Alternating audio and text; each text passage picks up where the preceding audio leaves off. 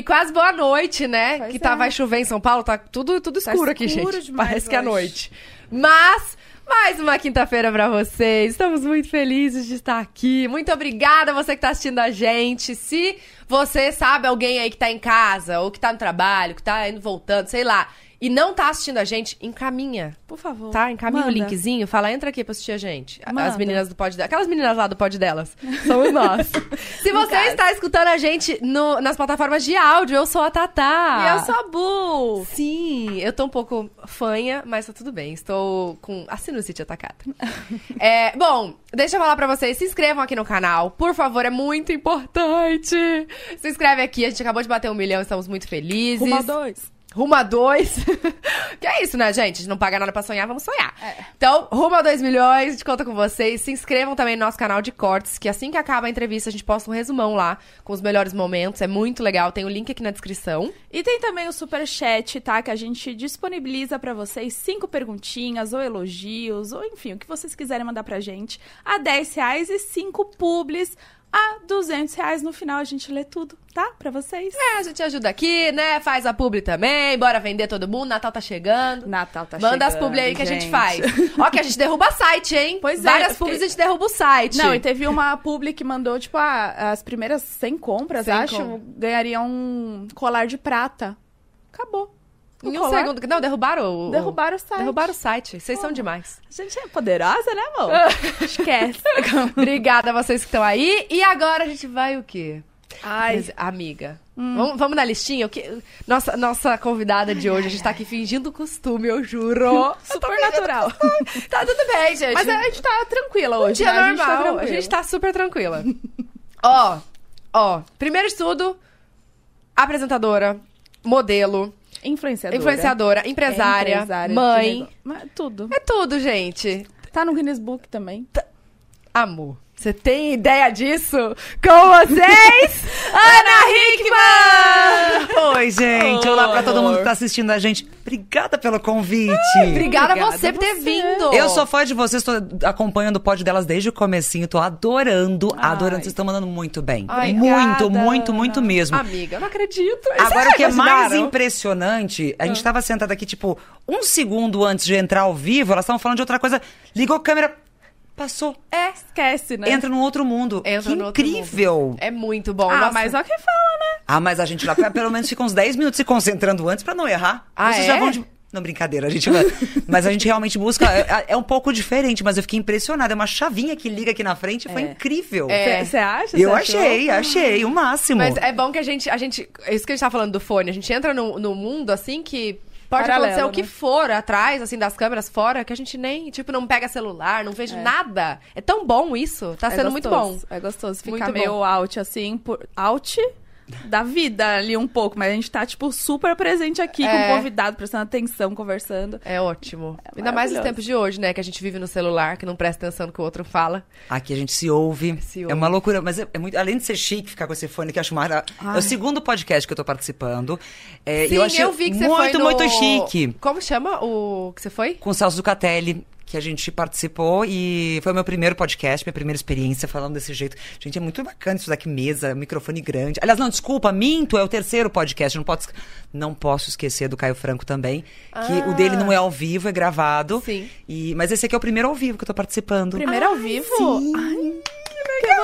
E eu amo fazer programa ao vivo, porque eu acho que a adrenalina é outra, é mais gostoso, tudo acontece e flui de uma forma mais, mais legal. E Não, mais e é- natural também. E é aquela Super. coisa, papum, fez, acabou, não tem aquele pós, o, e, e ver a edição, e ver não sei o quê. e Sim. fa- Nossa, acho que é tão mais prático, né? Ah, eu gosto. Como, gosto que é, muito. como que é a rotina, assim, do ao vivo?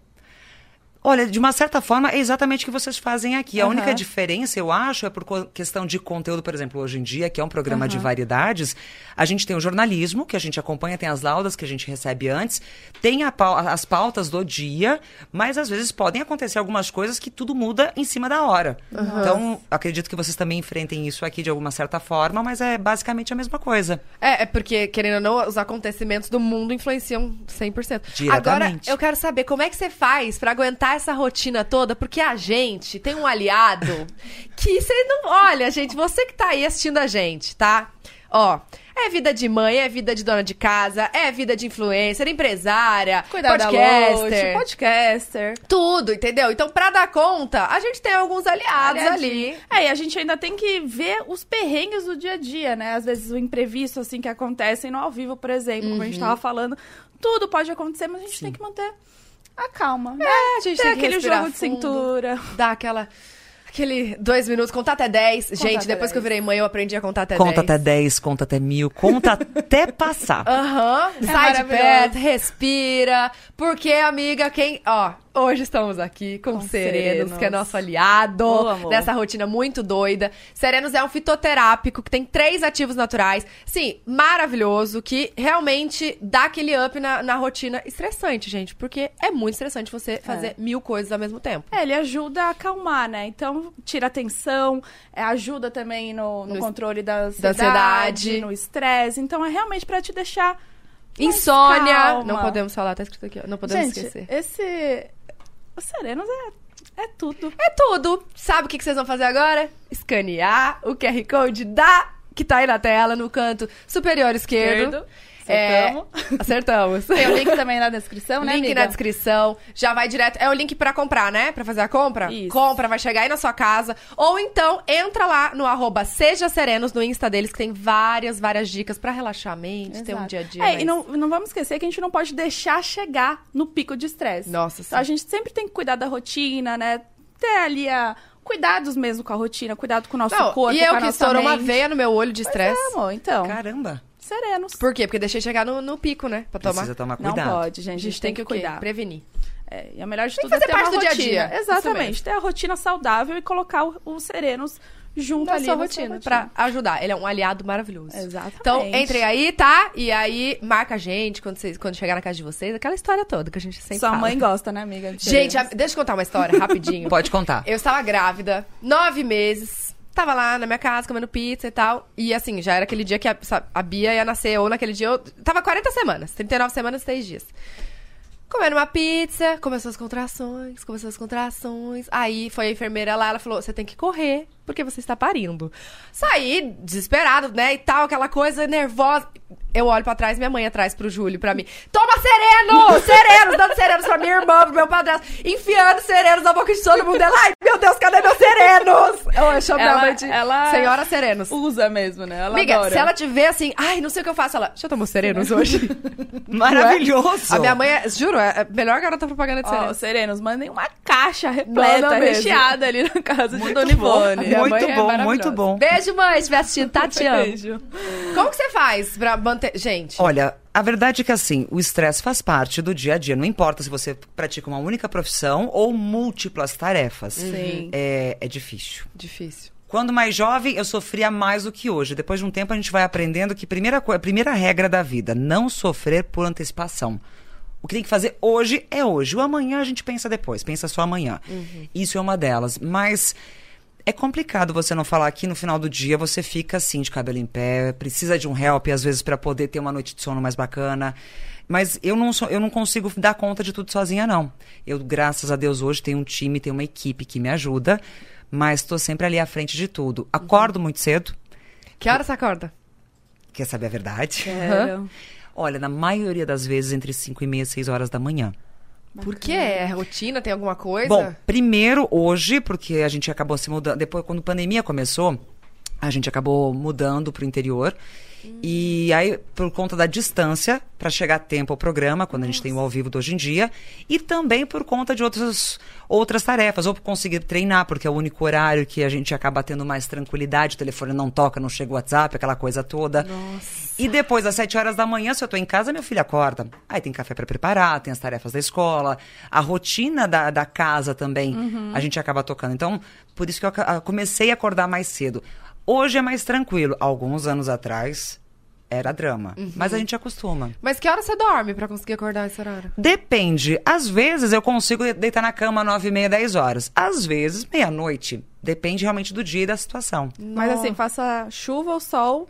Se você deitar meia-noite, você tem que acordar Seis horas. cinco e meia. Seis horas, com certeza, tô de pé. Gente. É porque quando a gente tem filho também muda muito, né? Muda Assim, tudo, Eles tudo. começam muito cedo a rotina, gente. A sua pequena acorda que horas, normalmente? Seis e meia, sete horas. Então, E a pior coisa que tem, você tem que acordar junto, porque É. aí você tá meio sonolenta, assim, ela, mamãe, vamos, vamos tomar café da manhã, mamãe, não sei o que, mamãe, aquilo. E a tem que mamãe virar. tem que estar pronta É. pra poder ajudar, pra poder atender, até porque boa parte do dia a gente fica longe um do outro, por conta do trabalho. Ele vai pra escola, então assim, tentar, pelo menos nos momentos que a gente tem junto, realmente ter um momento mais intenso e mais próximo possível. É verdade. É, muito bom, é, muito bom. gostoso, Mas né? e- e em relação às suas empresas? Porque a gente sabe que tem esmalte, tem make, tem skincare, Sim. tem óculos, Bom, a marca. Joias. roupas, A, a marca na- tem joias, são semi-joias. É, a marca na Hickman hoje, nós passamos, nós temos, são 13 parceiros na área de licenciamento, cada um com um diferente setor, desde maquiagem, como você citou, esmalte. Aliás, ontem fiz- nós fizemos um grande lançamento de uma nova linha de tratamento para unhas, que depois eu quero contar um pouco mais. Ah, temos os semi-joias, jeans, ah, fitness, que a gente está lançando agora em breve também. Acessórios como bolsas e sapatos. Toda, todo guarda-roupa feminino hoje eu consigo completar. Gente, é sem, con- sem contar que há um pouco mais de quatro anos eu entrei no mundo do franchising. Hoje eu tenho três redes de franquia. A primeira que é o Instituto Ana Hickman, que são nossas escolas profissionalizantes. Depois, meio ano depois, me tornei sócia da Mais Laser, que é uma clínica que começou como depilação a laser exclusivamente. E hoje já tem migrado e tra- tra- vem trazendo outras novidades, mas sempre na área da beleza e tecnologia. E há um pouco mais de um ano, o Ateliê Além do Olhar, que fala sobre que a grande especialidade é micropigmentação e extensão, eh, extensão de cílios. Olha, gente, aquele minuto de silêncio. Hum, que legal. Gente, e aí como que dá conta de tudo? Porque eu, eu É imagino time. que você esteja à frente. É. Bom, a, Né, a, a- a frente até uma certa, uma certa parte, até porque a gente divide muito bem as funções. O meu grande sócio é meu marido, a gente começou tudo do zero. Esse, agora, fevereiro do ano que vem, completamos 24 anos de casamento. Nossa, então Sim. vocês começaram super jovens. Sim, duas crianças, mas que se deram bem na história toda. A gente não tinha nada e começamos do zero juntos. Mas lógico, depois dali a gente começou a encontrar pessoas que sempre nos ajudaram muito. Então eu, eu sempre digo que time é tudo na nossa vida para conseguir fazer com que aquilo realmente dê certo. Eu tenho os meus agentes, que hoje nós dividimos em três áreas: licenciamento, direito de imagem eh, e a parte da, da sociedade, que é o que o Alexandre hoje cuida, o administrativo. Dentro do franchising, eu tenho um grupo, que é o Grupo Calais, que é responsável pela, por cuidar destas franquias, mas toda a parte de imagem, desenvolvimento de produtos, a gente faz sempre a quatro mãos. E aí, a parte, a equipe interna, que a gente tem desde digital até a parte de desenvolvimento de produtos também. São quantas pessoas, assim, na sua equipe? Diretamente, hoje, se eu não me engano, são 32 ou 33 pessoas. Diretamente. Mas indiretamente, impossível calcular, porque se você pegar por cada fábrica, cada espaço, são muitas pessoas. Sim, imagino. Muitas. Mas tem alguém, assim, que vive com você praticamente 24 horas por dia? Essa turma tá aqui dentro do Essa- estúdio. essa Claudinha, Gomes, Fernanda, que tá com nossa equipe digital há algum tempo agora também, mas tem uma turma que tá lá no escritório agora ouvindo a gente ou assistindo a Um gente. beijo, Oi, galera! galera! a Thaís, a Amanda, Samanta, meu marido, marido se estiver me assistindo aqui, por Ah, favor, viu? Vai que ter de- que tá? Se não, vai ter que assistir depois. Não, já chega em casa falando, você viu isso, isso, isso? Só Eu faço isso sempre. ele no pulo, né? Não, tadinho, eu não posso cobrar isso dele, até porque a gente hoje se divide. Muitas vezes, é, a gente não. No começo, estávamos sempre colados, trabalhando juntos. Mas chegou um momento da vida que a gente realmente teve que se dividir para dar conta de todas as tarefas, compromissos e responsabilidades. E é isso, por isso que eu falo que time, nesse momento, é super importante, porque esses braços que a gente vai formando, a gente consegue, primeiro, alcançar mais longe, fazer múltiplas tarefas e ter mais qualidade. Por isso que a gente acaba se dividindo. Sim. Mas essa turma que está aqui, principalmente Cláudia e Marcelo Gomes, é praticamente uma única pessoa junto comigo. Tá, como é que faz? Você acorda e já estão na sua casa? Não. Às vezes sim. O Gomes está assim, sim, é tipo é isso. Ou encontra, encontra na TV, não? Olha, às vezes na televisão, às vezes acabam dormindo lá em casa por conta de, de coisas que a gente, a gente viaja muito juntos. Quer dizer, viajávamos, né? Porque até quando começou a pandemia, a viagem acabou e a gente tem feito mais translados terrestres e não aéreos. Sim. Ah, mas a gente passa boa parte do tempo juntos mesmo por conta de tudo que a gente faz. Como vocês mesmos mesmo citaram ali, hoje tem rede, a internet, redes sociais, YouTube, que é um mundo que eu comecei de- me foi colocado como oportunidade, mas estou aí no YouTube já há cinco anos. Realmente é uma coisa, é muito legal, muito legal. É um mundo muito diferente da televisão, É. porque te aproxima demais das pessoas, assim como a rede social, mas são públicos diferentes. Então a gente vem transitando em todos os cantinhos e chegamos aqui. Sim, não. Ô, Ana, quando eles ficam lá na sua casa, eles dormem na sala? Não, não, não. Mas se tem o tamanho daquela sala, deve ter quarto pra todo mundo. Não, né? tem quarto pra todo mundo. Tem quarto pra todo mundo. Tem quarto pra todo mundo, com certeza. esse meme, Foi engraçado. Não, foi espetacular aquilo, gente. Nem eu esperava aquilo, porque aquela foto daquele meme, gente, o meme tá antigo, mas enfim. Não, mas é marcante demais. Até hoje ainda usam Até como referência hoje? de tamanho. Sim. Ah, vai dar tempo, dá, isso dá certo, isso aqui dá Esse tamanho aqui é grande o suficiente. Ah, se cabe na sala da Ana Hickman, tá tudo bem. Mas foi divertido. E eu sempre, naquele momento, o pessoal ah, no começo achou que eu tinha me incomodado com isso. Pelo contrário, acabei embarcando na brincadeira. Foi junto. E foi Não, junto. você postou ainda umas montagens, Sim, eu lembro. e continuei dando corda ainda, dando ideias. postou? Não, imagina, começou, virou programa de televisão. Rodrigo Faro Meu construiu uma sala da- lá no estúdio da Record, trouxe uma escola de samba pra dentro. Falei, gente, ainda bem que não foi de verdade, né? Porque a bagunça ia ficar doida. Ó, mas o, o, que, que foi essa foto que você Que postou? que que essa, pos- essa, essa, pos- essa foto foi de um ano novo que Ah. nós preparamos em casa. E eu tenho mania de montar e desmontar a minha casa, minha sala, para poder, enfim, de- decorar. Pra... Eu adoro receber as pessoas em casa.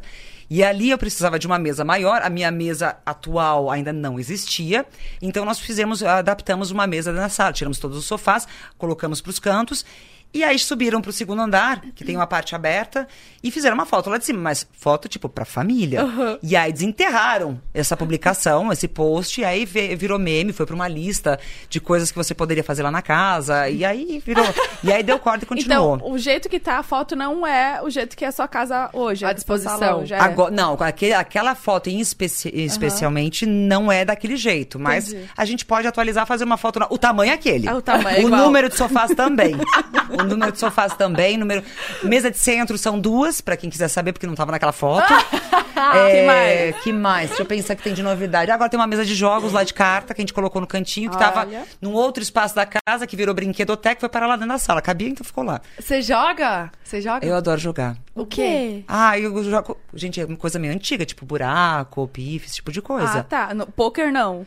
Eu tentei aprender, não tive É. coordenação pra isso, pra decorar aquele tanto de coisa, tem não. bastante é muito jogo, né? difícil. A Bruna é rainha do poker, ganha Jura? prêmio. É, eu sou Arrasou! Jogadora. Sou jogadora. Você gosta de jogar truco? Sabe que eu não gosto muito, não? Só quando eu bebo. Porque aí eu me solto e consigo blefar, né? Mas aí, tipo, assim, sobra eu e você agora, eu não consigo. É porque o jogo de cartas, de uma certa forma, acabava sendo sempre o nosso passatempo, quando estávamos viajando. Brasileiros se encontravam em outros lugares para poder, enfim, ou se conhecer, ou matar tempo que estava esperando em fila de casting, que às vezes eram horas aguardando para poder chegar a sua, próxima, a sua vez. Então a carta sempre foi uma brincadeira, um jogo. Jogos mais simples, nada complexo como o seu. Acho maravilhoso quem sabe jogar, mas eu não consigo. Ah, mas é, É, mais sim. pra relaxar a mente também, né? Pra dar um... Não, nada profissionalmente, Aham. nem a dinheiro, nem nada. Apesar do meu marido adorar fazer uma apostinha, nossa. Como que ele é? Ele fica, se você fizer isso, a gente aposta tanto, assim? É tipo isso. Ah, eu tô Hoje ele até deu uma, uma maneirada, mas ele adorava brincar com isso. Nossa, muito, muito. Mas Amiga, é você é brincadeira. assim, né? Eu sou assim também, de apostar. Não só dinheiro, mas assim. Ah. Ser- sabe Se eu, Ela ganhar, se eu ganhar, eu quero isso. Isso é, tipo dessas. É, ou tipo assim, ah, um Você dia aposta de um dia de serviço, isso É. que eu ia falar. Um dia de Conta. serviço. Que aí eu aposto com, com o Felipe. Geralmente é coisa de futebol, enfim. É, e aí, se ele perde, ele tem que fazer o que eu quiser O dia do- inteiro. O dia inteiro. Tipo, aí ele Nossa, escova meus conheço. dentes, ele calça minha meia. Jura que você Faz chegou a esse nível? A esse nível, Eu amor. achei que meu marido era desses de apostar, tipo, ah, se você eu vencer, você vai ter que fazer isso, isso, isso pra mim, mas nunca pediu pra escovar o dente dele nem calçar meia. E massagem, massagem é o dia inteiro. Que ele não esteja escutando. Aquelas... Porque pode ser que agora ele vai falar. Vai "Hum, falar, tive uma ideia. Quero calçar.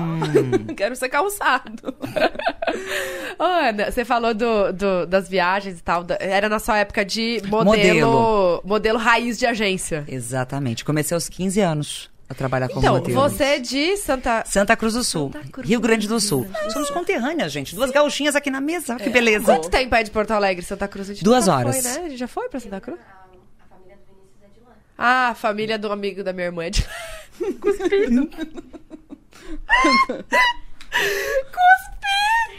Ai, Ela desculpa. emocionou, não tem problema. Emocionei. Vinícius, ela emocionou falando de você. Eu não sei quem é Vinícius, mas. É o ex dela!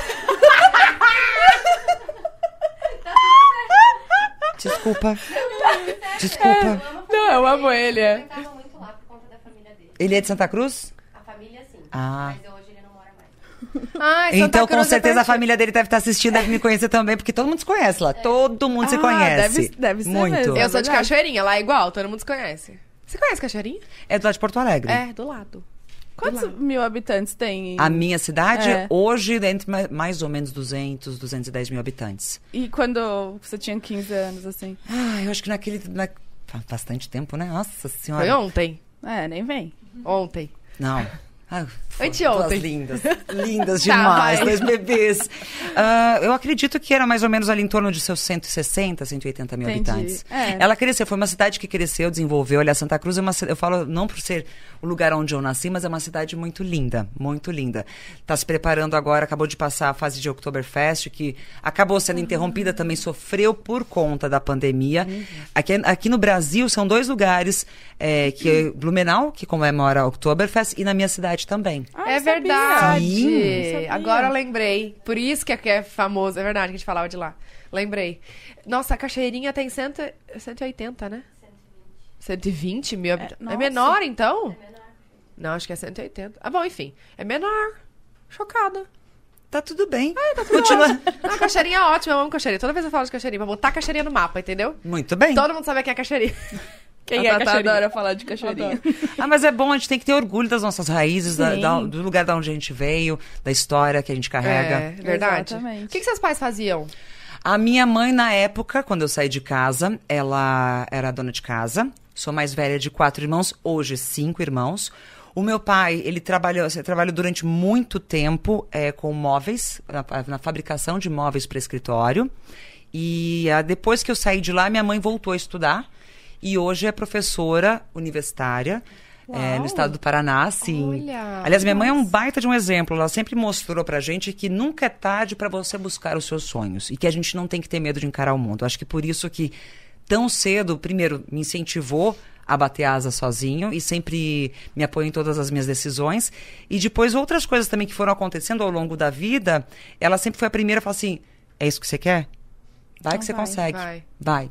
Ai, que delícia, Que né? demais. É muito legal, muito tá, legal e co- mesmo. como que foi que você veio, veio pra São Paulo? Como é que você veio parar aqui? Como é que eu vim parar aqui? Então, eu quando morava em Santa Cruz, não andava de salto alto, não tinha nada. Tudo isso que vocês estão vendo aqui era totalmente diferente. Eu era uma menina do interior, realmente assim, do interior do interior, menina da roça. Fui estudar na cidade depois da oitava série. É, foi a primeira vez que eu fui para um colégio particular. Meu pai estava numa situação financeira um pouco melhor.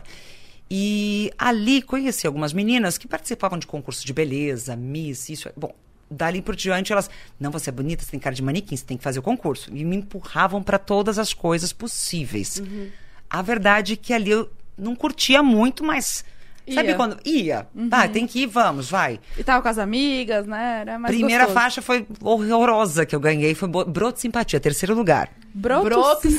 simpatia. Broto simpatia. Gente, só lá no sul que tem esses concursos. É um horror, mas Acho que aqui não é tem, né? ruim, mas ao mesmo tempo era fofo. Hoje, parando pra pensar, realmente foi fofo. O meu cabelo naquele dia não tava fofo, mas a história toda sim. E dali em diante eu continuei eh, participando de outros concursos de beleza, até o momento em que uma turma de Porto Alegre veio para minha cidade para fazer um curso de modelo. Eu participei desse curso e, ao final, as meninas foram convidadas para uma excursão para São Paulo para conhecer uma agência. E aí foi a minha chance, não para ser modelo, para viajar a primeira vez. Ai, mentira. Juro, foi para viajar a primeira vez. Vim para São Paulo com a intenção de passar uma semana. Tudo era festa, tudo era maravilhoso, balada, tudo novidade, aquela loucura toda.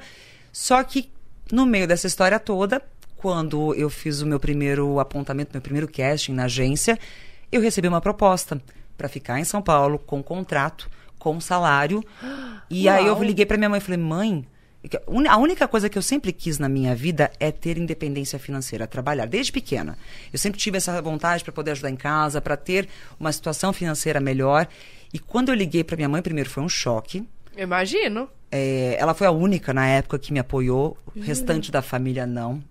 Normal. É, Sim, primeiro é medo. novo. Adolescente, 15 anos, vai sair de Santa Cruz para São Paulo. Nossa, o que vai acontecer? Não vai dar certo, vai pro caminho errado. E aí são coisas que você vai ouvindo, infelizmente, mas que com o tempo a gente prova que não é assim. E foi assim que tudo começou. Cheguei aqui, comecei, comecei a conhecer várias pessoas. eh, fui pra editora Abril, onde eu fiz a minha primeira capa de capricho, eu lembro até hoje. Gente, eu não sabia que era uma revista de moda. Foi muito, foi muito engraçado, porque a primeira vez que eu me vi numa banca, eu parei, eu tava perto do, do bairro do Morumbi, parei numa banca, me olhei assim e falei, gente, eu tô numa capa de revista, né? Da Capricho? Da Capricho. Eu falei assim, Foi a primeira? foi minha primeira capa de revista. Que Que legal. demais. Não, e capricho naquela época, ainda mais você sendo adolescente também. Não, foi. ser- Eu não sabia o que era Ah, é capricho. verdade. Quando eu- antes de sair de Santa Cruz do Sul, o meu mundo era outra, era outra história. Eu sabia de, de músicas tradicionais. Eu fazia parte de CTG. Dançava, é para quem não sabe, é Centro de Tradições Gaúchas. Esse era o meu mundo. Então, assim, moda, é, marcas, label, essa história toda, capas, marca, eh, revistas, Uhum. não fazia parte do meu dia a dia. O meu negócio ou era Centro de Tradições Gaúchas, escola e basquete. Olha Jogava só. basquete? Jogava basquete, era pivô. Aí sim era o meu negócio. Aí era a história. O meu mundo era aquele. E quando eu come- vim pra cá, comecei a descobrir tudo isso, quanto era diferente. Acabei me apaixonando. E aí aquela menina que andava de tênis de cano alto, nuca raspada, cabelo até o quadril de longo, assim, de um baita de um cabelão. Nuca raspada? Com cabelão, como assim? Minha nuca era raspada, da orelha pra baixo. Ah, porque, Porque era prende- tendência, era tendência entre as jogadoras americanas terem Ah, esse tipo tá. de corte de cabelo. E como a minha mãe não, podia, não deixava eu fazer isso, qual que era a estratégia? Ia pro colégio, cabelo alto. Chegava em casa, soltava. Ela não sabia, então. Não. Ah, não tinha como ver. Minha primeira, meu, meu furo na orelha, meu piercing, eu fiz em casa, sem ela saber. Meu Deus. Com uma batata atrás, botar batata. E o gelo? Não vou ensinar aqui não, porque não pode. Mas eu tô vendo todo mundo fazendo assim. Acho que todo mundo já experimentou, pelo menos tentou. Tentou. Dói. Não, não eu, eu nunca fiz, eu sou Não tenta. super medrosa, mas a minha Não. irmã fez. E aí eu, eu furei a minhas, minha orelha recentemente, com Sério? anestesia, com aquele creminho anestésico Gente, maravilhoso. não dá. Senti nada. É, enfim, deixa pra lá que isso é coisa antiga. É. Porque naquela Agora época não tem- tinha o creme tem- anestésico. Tem outras coisas, né, melhores, Sim. atuais. Pois é. Vai Tá. procurar um body piercing, gente. E foi assim que tudo começou. Vim pra São Paulo, aí conheci Paulo Borges, que estava na época, não era o São Paulo Fashion Week, ainda tinha o nome do patrocinador, do- o primeiro patrocinador que era Morumbi Fashion. É verdade. Tinha a Fitoervas também, que era outro, outro evento para novos designers que, tava, que acontecia, que hoje não existe mais. E alguns anos depois veio aí entrar no calendário mundial da moda, onde se transformou em São Paulo Fashion Week. Ah. É. E aí você chegou a desfilar no Morumbi Fashion, então? Fiz alguns desfiles. Na primeira temporada foram oito, e aí foi sempre, sempre foi muito positivo e muito bacana, desde o começo. Sim. Mas. Não, pergunta. Nessa, nessa época, quando você foi contratada, né, que você recebia salário e tudo, teve um suporte, assim, tipo, eles te ensinaram como que desfila, como que faz poses, assim? Porque você nunca nem Algumas sabia que coisas. existia, Não, né? não fazia ideia. Não fazia ideia. A verdade é que as os primeiros. Acho que o primeiro ano eu sofri bastante por conta de timidez. Essa Uhum. pessoa que tá aqui sentada falando pelos cotovelos, eu não era desse jeito, eu era extremamente tímida. É, quando eu me vi maquiada a primeira vez com cabelo e tudo mais, eu me olhava naquela imagem, nas fotos, falei, gente, eu me sentia uma palhaça. Você me sentia, era, uma, era outra pessoa, era um, um personagem, era qualquer outra coisa, mas não era a Ana que tinha saído de Santa Cruz do Sul. Então, esse primeiro ano foi difícil, essa adaptação a esse momento. O meu primeiro desfile foi um horror. Você lembra qual que foi? Lembro até hoje. Qual que era a marca? Carla Fincato. A Carla Fincato tava, tra trabalhou durante muito tempo com a Glória Coelho. Ela estava ali fazendo a sua estreia no desfile no, São, no Fitoervas. Eu lembro até hoje o cabelo de gel, mas era muito gel no cabelo. Cabeça, a parte de trás do cabelo era todo plastificado, para todo tinha toda uma linguagem mais moderna, minimalista. E do mesmo jeito, com a cara de medo e susto que eu entrei, eu saí gelada, suando frio, com medo. E isso foram os primeiros desfiles, foram dessa forma. Depois o tempo vai passando, você vai pegando, vai ficando mais confortável, mas mesmo assim, demorou para realmente me soltar. Eu acho que até, não sei, se- sei como é que é pra você até hoje, mas assim, não sei se você tem esse friozinho na barriga ainda, se você vai Sim. desfilar, se vai fazer alguma coisa ao vivo, uma coisa... Qualquer coisa, eu acho que eu- A beleza de tudo é você sentir esse frio na barriga e não perder isso, por vários motivos. Primeiro, porque você mostra e você sabe do sentimento que você se importa com aquilo que está acontecendo, o quanto aquilo é importante para você. Essa, essa adrenalina, essas borboletas, esse friozinho, a mão gelada, também faz parte, te faz ter atenção a- na- no, no que você está fazendo ali. E não importa se é na TV, se é fotografando, se é apresentando, fazendo ao vivo, é gostoso de sentir isso. E essa adrenalina que, antes da gente entrar ao vivo aqui, que eu tava falando, é muito bom. É muito bom mesmo. É verdade. Eu, eu gosto também, eu sinto toda Eu vez. Sinto toda vez.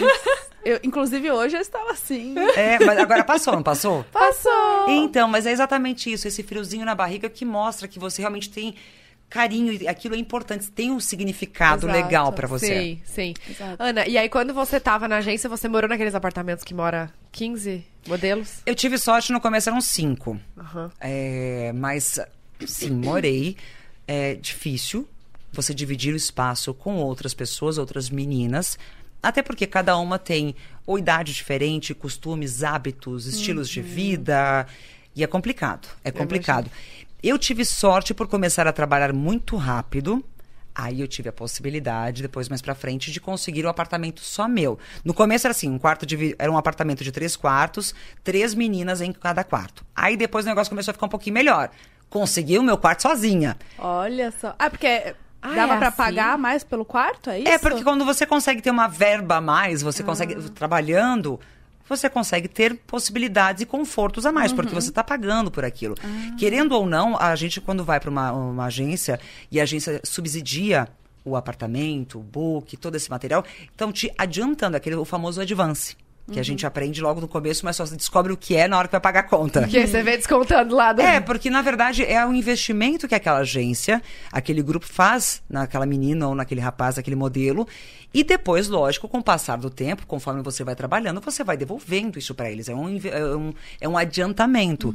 O mesmo para você conseguir se manter. Eu não sei se hoje ainda continuam fazendo isso. A Claudinha está fazendo assim. Não, já não é mais desse jeito. Mas nós Será tínhamos... que não é mais desse jeito? é que eu roubei a Claudinha há muito tempo da agência. A gente veio embora, ficamos juntas. Ah, ela era da, da primeira agência? Não da foi? primeira, foram em uma das agências por onde eu passei, é, nesse, nesse período todo, a gente se encontrou, começamos a trabalhar juntos, onde eu falei assim, Claudinha, Vem comigo. vamos- fazer as nossas coisas, que eu acho que a gente vai, tanto eu quanto a Lei e a Claudinha, a gente chegou na a conclusão que realmente a gente estava na agência, mas a agência já não somava mais para a carreira, e sim a gente somava para a agência. Mas até hoje nós temos um relacionamento maravilhoso com a turma por onde nós passamos, com o Eli, da Mega Modas, com o Lúcio, na época da TEN, é, com várias pessoas que fizeram parte da nossa vida. Sim, imagino. Eu, eu- meu sonho era entrar na Mega Model. Meu sonho era entrar, mas aí eu não tinha altura. Então, e- e co- como é, É, que é? Mas que é quanto você passar- tem? Hoje, Pra passar passarela. Então, hoje, é, as eu vejo uma coisa muito legal e positiva com relação à moda, porque abriu-se um leque Exato, mudou muito. maravilhoso, que eu acho incrível. Muito. Quando nós, quando eu comecei, nós não, é porque eu sou bem mais velha que vocês. Quando eu comecei, não, tinha, existiam sim altura mínima, medidas de quadril, isso e aquilo, manequim que você podia deveria vestir para poder se enquadrar, se você queria ser fashion ou comercial. Tinha toda essa história pra... É, eu ia perguntar dessa divisão. Você era só fashion ou você conseguia fazer os dois? Eu comecei sendo tentando fazer fashion. Fiz um pouco aqui no Brasil. Quando fui morar na Europa, na França, é, a primeira temporada de desfiles foi muito positiva, mas aí veio a tendência da androgenia. Era onde eu não me enquadrava. Que eram é, mulher- meninas e meninos que não- você não conseguia definir quem era menino ou menina. Então tinha essa, essa história toda. Então, no meu caso, eu acabei fi- me transformando em modelo mais comercial. Pra fazer beleza, pra fazer lingerie, biquíni. Era isso que era definido por modelo comercial. Ou aquela que faz o fashion. Os grandes desfiles, ou vai para os grandes editoriais de moda. No começo eu sofri porque eu também queria participar, ter aquilo que para o currículo de modelo é importante. Mas depois de um determinado momento eu falei, ah, quer saber de uma coisa? Vou parar de ficar sofrendo com isso e vou me dedicar realmente àquilo que eu sei que eu vou fazer meu pé de meia, vou ganhar meu dinheiro e depois eu vou voltar para casa. Engraçado a história na vida, porque a partir do momento que eu me coloquei, ok, sou modelo comercial, comecei a fazer determinados trabalhos, o fashion veio junto. Nossa, mas é porque aí você já tinha o seu nome. Sim, porque a gente, eu comecei a trabalhar com grandes marcas e fotógrafos e, consequentemente, aquelas marcas que até então me consideravam muito comercial, falavam, "Mas, peraí, eu acho que... acho vai. Que, que vai, acho que dá certo. Aí você começa a conhecer os profissionais e vai tendo possibilidades. Então, as duas coisas sempre transitaram muito bem pra mim. E o primeiro país que você morou, então, foi, foi França. O primeiro eh, lugar, esp- eh, primeiro lugar que eu viajei, na verdade, foi Itália, quando eu tinha ainda 15 anos, passei três, quase Caramba. quatro meses lá, não falava inglês, não falava italiano, não falava nada. Não trabalhei nada. Como que foi? Mas foi uma escola incrível. Primeiro para aprender a me virar sozinha fora, de, fora do Brasil. Depois foi onde eu comecei a aprender a falar italiano, porque eu, tive, eu morei com uma menina de lá eh, muito fofa, chamava Paola. Até outro dia achei um diário meu com algumas fotos nossas daquela época. E ela me ensinou muita coisa, porque como ela também não falava inglês, não falava português, alguém tinha que ceder. Aí era assim, tipo, como é que você chama isso? Como você chama isso? E assim eu fui construindo o meu vocabulário e aprendendo a nova língua. Lógico, aos trancos e barrancos, a gente Sim. começou a se entender e nos tornamos amigas. E quando- Mas aonde eu morei de verdade por mais tempo, pela primeira vez aonde foi profissionalmente positivo para minha carreira, foi Paris. Ah, que delícia. Paris? Lindo. Com quantos anos Mas você de Paris é lindo com dinheiro, sem dinheiro é difícil. É tudo eu muito falo porque eu caro vivi as lá. duas coisas. Minha filha, isso é caro? Eu sabe, você sabe aquela história de ter um buraquinho debaixo da sola do sapato? Uhum. Eu já tive. Você gastar, assim, gastar perna, subindo e descendo rua, escadaria de metrô, muito. Muito, muito, muito, muito, muito. O que lá é... é- Hoje Libra? é euro. Não, hoje é euro. euro. Euro. Quando eu cheguei lá ainda era franco. Ah, Aí depois foi pra comunidade europeia, ficou chique, ficou mais fácil pra todos os lugares, aí virou euro. com quantos anos você foi mesmo? Eu tinha 18, 17 quando eu fui pra França, eu tinha 17 anos. E aí você morou até ficar, fazer 18, é isso? Ali eu fiquei um ano, de lá eu voltei pra passar um final de ano no Brasil. Isso foi de 98 pra 99. Em 99 a gente se mudou pra Nova York e lá fiquei até 2004. A gente, você fala... Eu e meu marido. Ah, ele foi junto com você É, quando, já? quando que ele entrou nisso? O Alê, eu cheguei em São Paulo em 96, conheci o Alê em 97, e aí, é, em 97, eu recebi a proposta de ir para a França, no final de 97. Só que naquele momento, eu tive uma dificuldade por questões de documentação. Que eu teria que ter ou 18 anos para ter a documentação de trabalho e trabalhar legalmente na França, ou deveria ser emancipada. Aí eu falei, bom, como é que faz? Emancipação, aquela coisa toda. E aí tá, a gente estava encontrando dificuldades. E a forma mais rápida de fazer esse processo acontecer era casando. Ah... Aí o Ale, eu juro, aquilo foi muito bonitinho. Ele falou assim: não tem problema, por que que a gente não casa? A gente fala com seus pais, a gente casa, você consegue os documentos, e aí a gente pode separar pra você não ficar presa, porque a gente tá junto, mas você não precisa ficar presa. Você, você tinha 17. Tinha 17. Não, na verdade faltavam poucos dias pra eu completar 17. Caraca. Aí eu olhei pra ele e falei assim: mas eu não sou mulher de casar e separar. Ou a gente casa e fica. Ou é de verdade ou é de verdade. Todo mundo tinha certeza que nunca daria certo. Quando eu casei, eu nós casamos no cartório, os pais do Ale foram nossas testemunhas e o Olha irmão só. dele, o Guto. E saí do cartório, fui direto para desfile do Lino no Vila Aventura, no São Paulo Fashion Week. Cheguei no, no, desfile e falei assim: gente, casei! o Lino olhou pra minha cara e falou assim: essa menina é doida?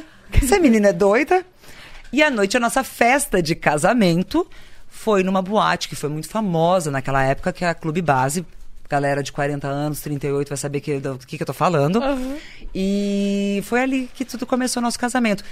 Dali fomos juntos pra França. Ah, detalhe. Ele trabalhava com o quê? O Alê, ele trabalhou durante muito tempo no mercado financeiro e começou a trabalhar como modelo também. Só que naquele período ali que nós nos conhecemos, ele trabalhava como promoter de várias eh, baladas, várias casas noturnas, inclusive da base. Era um dos responsáveis principais por- por- pelo espaço.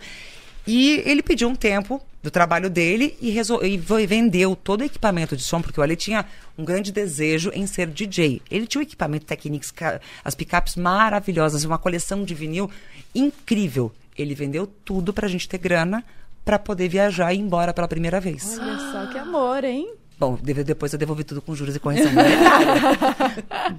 Mas já foi assim que tudo começou. E aí fomos pra França a primeira vez, passamos por bastante dificuldade.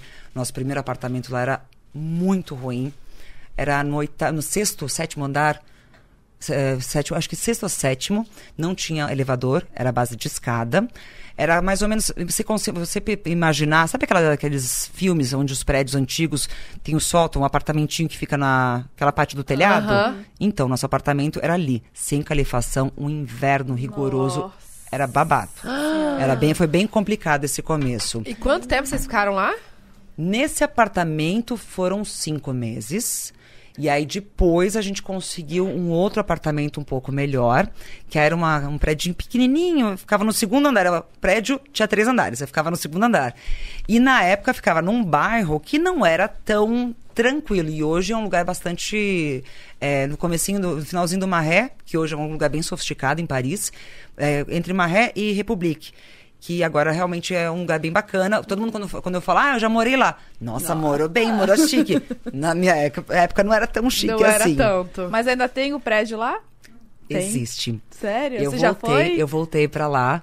É, tá exatamente como no momento que nós moramos lá em 98. Tava igualzinho. Igualzinho. Igualzinho. Eu quase pedi pra quando eu vi a pessoa abrindo a janela em cima, eu falei assim: posso dar uma espiadinha? Quase fui pedir, mas eu comecei a chorar lá embaixo, não consegui. Ai, que fofo. Não, foi muito legal. Levei todo mundo que tava comigo, tava minha irmã, Cláudio, Marcelo estavam junto comigo também. Tinha uma turma com a gente, que a gente tava, foi pra lá pra um trabalho, é, uma campanha de beleza.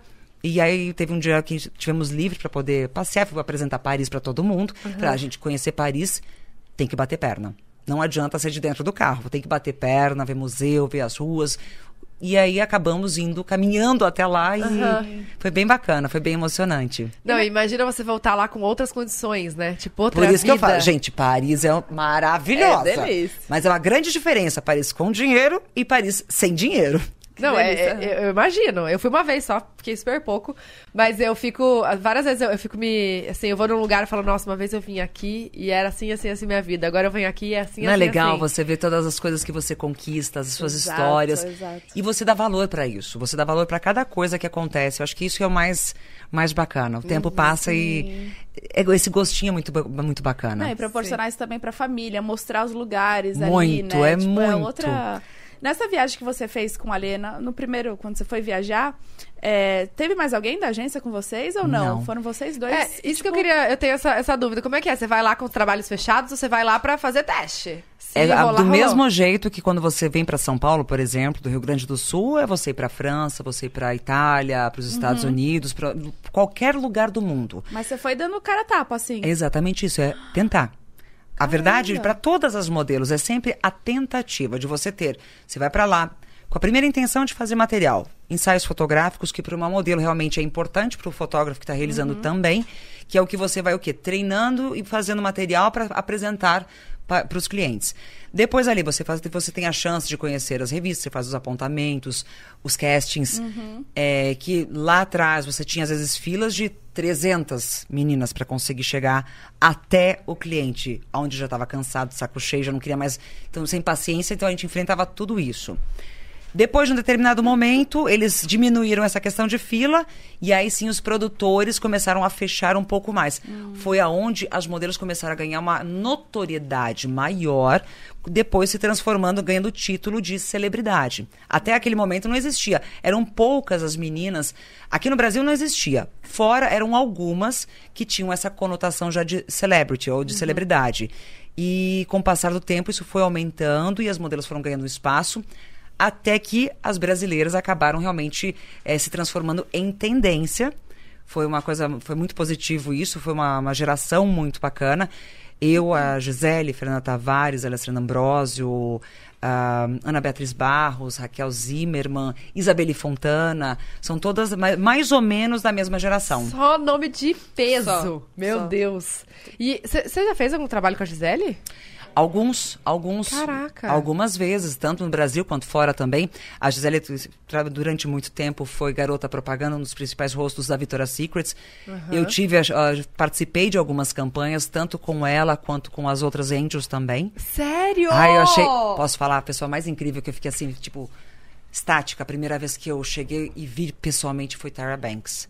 Nossa, Ai, eu não sei quem que é. Calma, é por nome, Maravilhosa. A gente dá um Google. Ah, o celular não Qual tá aqui, é? mas Tá a gente aqui. dá um Google. Eu quero saber. A mulher é um espetáculo de linda. E Como que escreve? Tyra, T, B-A-Y-R-E Banks. Ah, B-A-N-K-S, eu acho. Do America's Next Top Model. Isso, a apresentadora hoje do American's Next Top Model, é isso mesmo. Calma. Vamos ver se o tio Google tá Ah, não, funcionando. é T-Y-R-A. Ela mesma. Não, e- Nossa, parece é, um pouco da Rihanna, não parece? É Ah, que- Ela é maravilhosa, gente. Parece, ó. É. Tem os me- mas ela é incrível, incrível. Ela, a primeira vez eu sentei assim na cadeira, a gente tava num trailer, tava em Los Angeles. Cheguei no trabalho Victoria's Secrets, cada modelo eram seis. Cada uma tinha o seu trailer. Sabe aquela coisa muito chique de filme? Eu falei, caraca, gente. Já tava achando o máximo. Aí saí do trailer pra ir pro espaço da maquiagem. Quando eu sentei na cadeira, olhei pro lado, tava ela. Primeiro, muito simpática, engraçadíssima. Só que eu não conseguia falar porque eu petrifiquei do lado dela. Eu olhava e falava assim, gente, eu tô aqui mesmo. Foi muito louco isso, foi muito louco. Nesse trabalho éramos eu, a Alessandra Ambrosio, a Gisele, a Isabelle foi depois, a Letícia Casta, a Tara e a Heidi Klum. Fizeram esse primeiro Caraca! trabalho. Foi muito legal. Gente, que incrível. Ô, Você já Ana. falava inglês nessa época? Sim. Quantos anos? Exatamente agora, meu Deus. Devia ser no 2002, mais ou menos ali. Mas gente, Você fez aula assim ou só você foi no dia a dia. Sério? No dia a dia. Olha só. Foi a melhor escola, porque a partir do momento que você não tem ninguém falando português, ou Uhum. se você, ou você aprende, ou você passa fome. Aham. É tipo isso. Sabe Começa que, na ou mímica. mímica, gesto, e aí vai indo. Pois é. Sabe o que eu queria perguntar? Quando que você se deu conta que você tinha se tornado a Ana Hickman? Que, que você não era mais Ana Lúcia. e que, que você falou, meu Deus, sabe? Sou eu. Você sabe que essa pergunta muita gente me faz e eu ainda não consigo responder? Sério? Porque algumas coisas, quando acontecem, primeiro assim, são realizações, com certeza, mas eu não consigo me enxergar desta forma. Para mim, a minha vida, o meu trabalho continua sendo igual ao que todo mundo faz. É, se você faz, se você escolheu ser médica, por exemplo, eu me vejo dessa forma, como profissional, e me realizo desse jeito. E quero tentar passar isso pro meu filho. Falar assim, ah, como é que você se enxerga como Ana Hickman?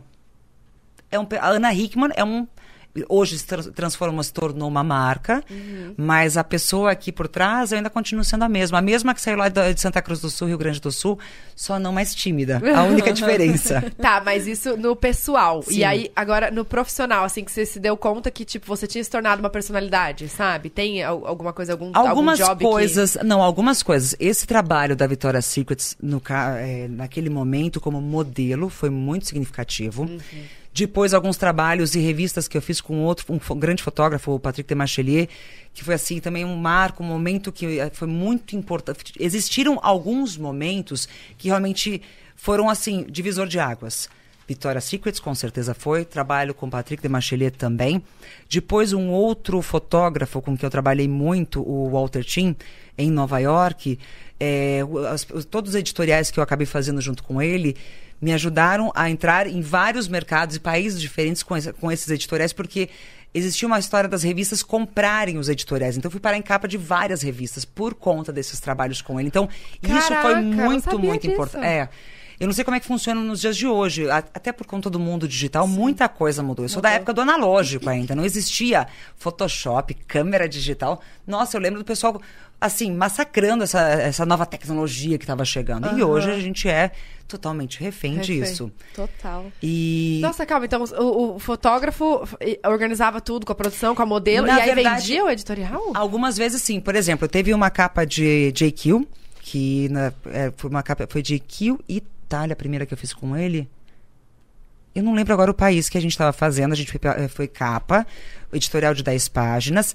E aí, os outros países que faziam parte dessa editora gostaram do material e compraram as publicações.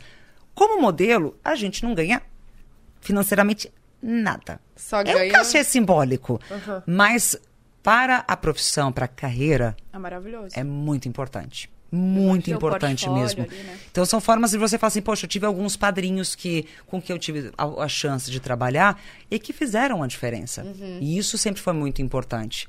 Muito importante mesmo. E, e qual que foi o momento, assim, que você...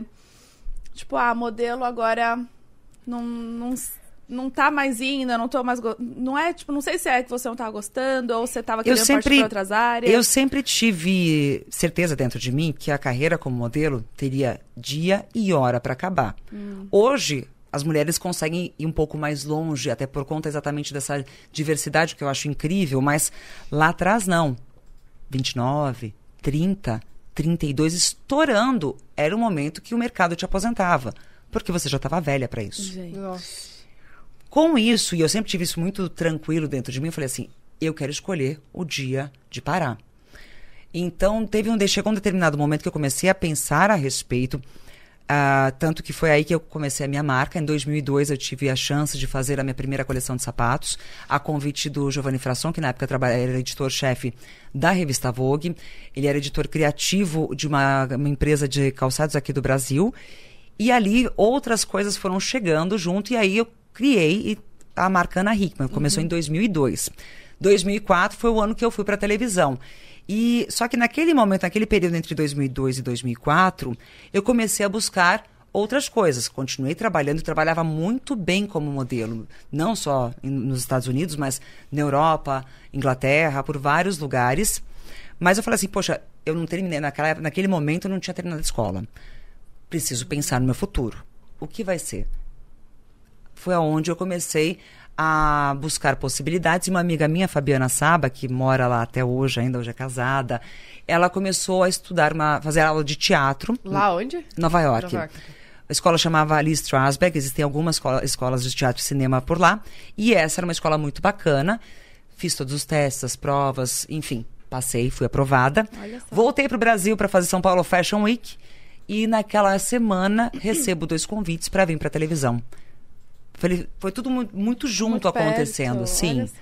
E aí foi assim que a minha história na televisão começou. Você nem, tipo, você nem pensou duas vezes. Você falou, é isso. Não, pensei bastante, porque É? foram dois convites bem, bem diferentes um do outro. Um foi para ir para televisão é, fazendo teste para novela e o, de uma emissora, Ah. e o outro foi para ser é, colunista de um programa que estava estreando ao vivo, que é onde eu comecei a minha história na Record, Ah, então você recebeu dois convites? simultaneamente, ao mesmo Olha tempo. E Só? foi atrás da, da agência? Foi através da agência? Foi através, não da agência, naquele momento, não, não foi da agência, foi por através da minha assessoria de imprensa, é, que eu recebia convite primeiro para conversar com ambos os lados. Um com o diretor de novela, com Jaime Monjardim, que, aliás, um beijo para você, Jaime, uma pessoa maravilhosa, um fofo, um grande profissional, que um dia ainda vou ter a chance de poder trabalhar com ele. Agora, com mais segurança eu posso falar, mas naquela época, graças a Deus que eu não fiz isso, porque eu acho que eu teria cometido um grande erro, que eu não sou boa para decorar texto, não sou atriz. Gosto de me comunicar com as pessoas, é que é uma coisa muito diferente Diferente.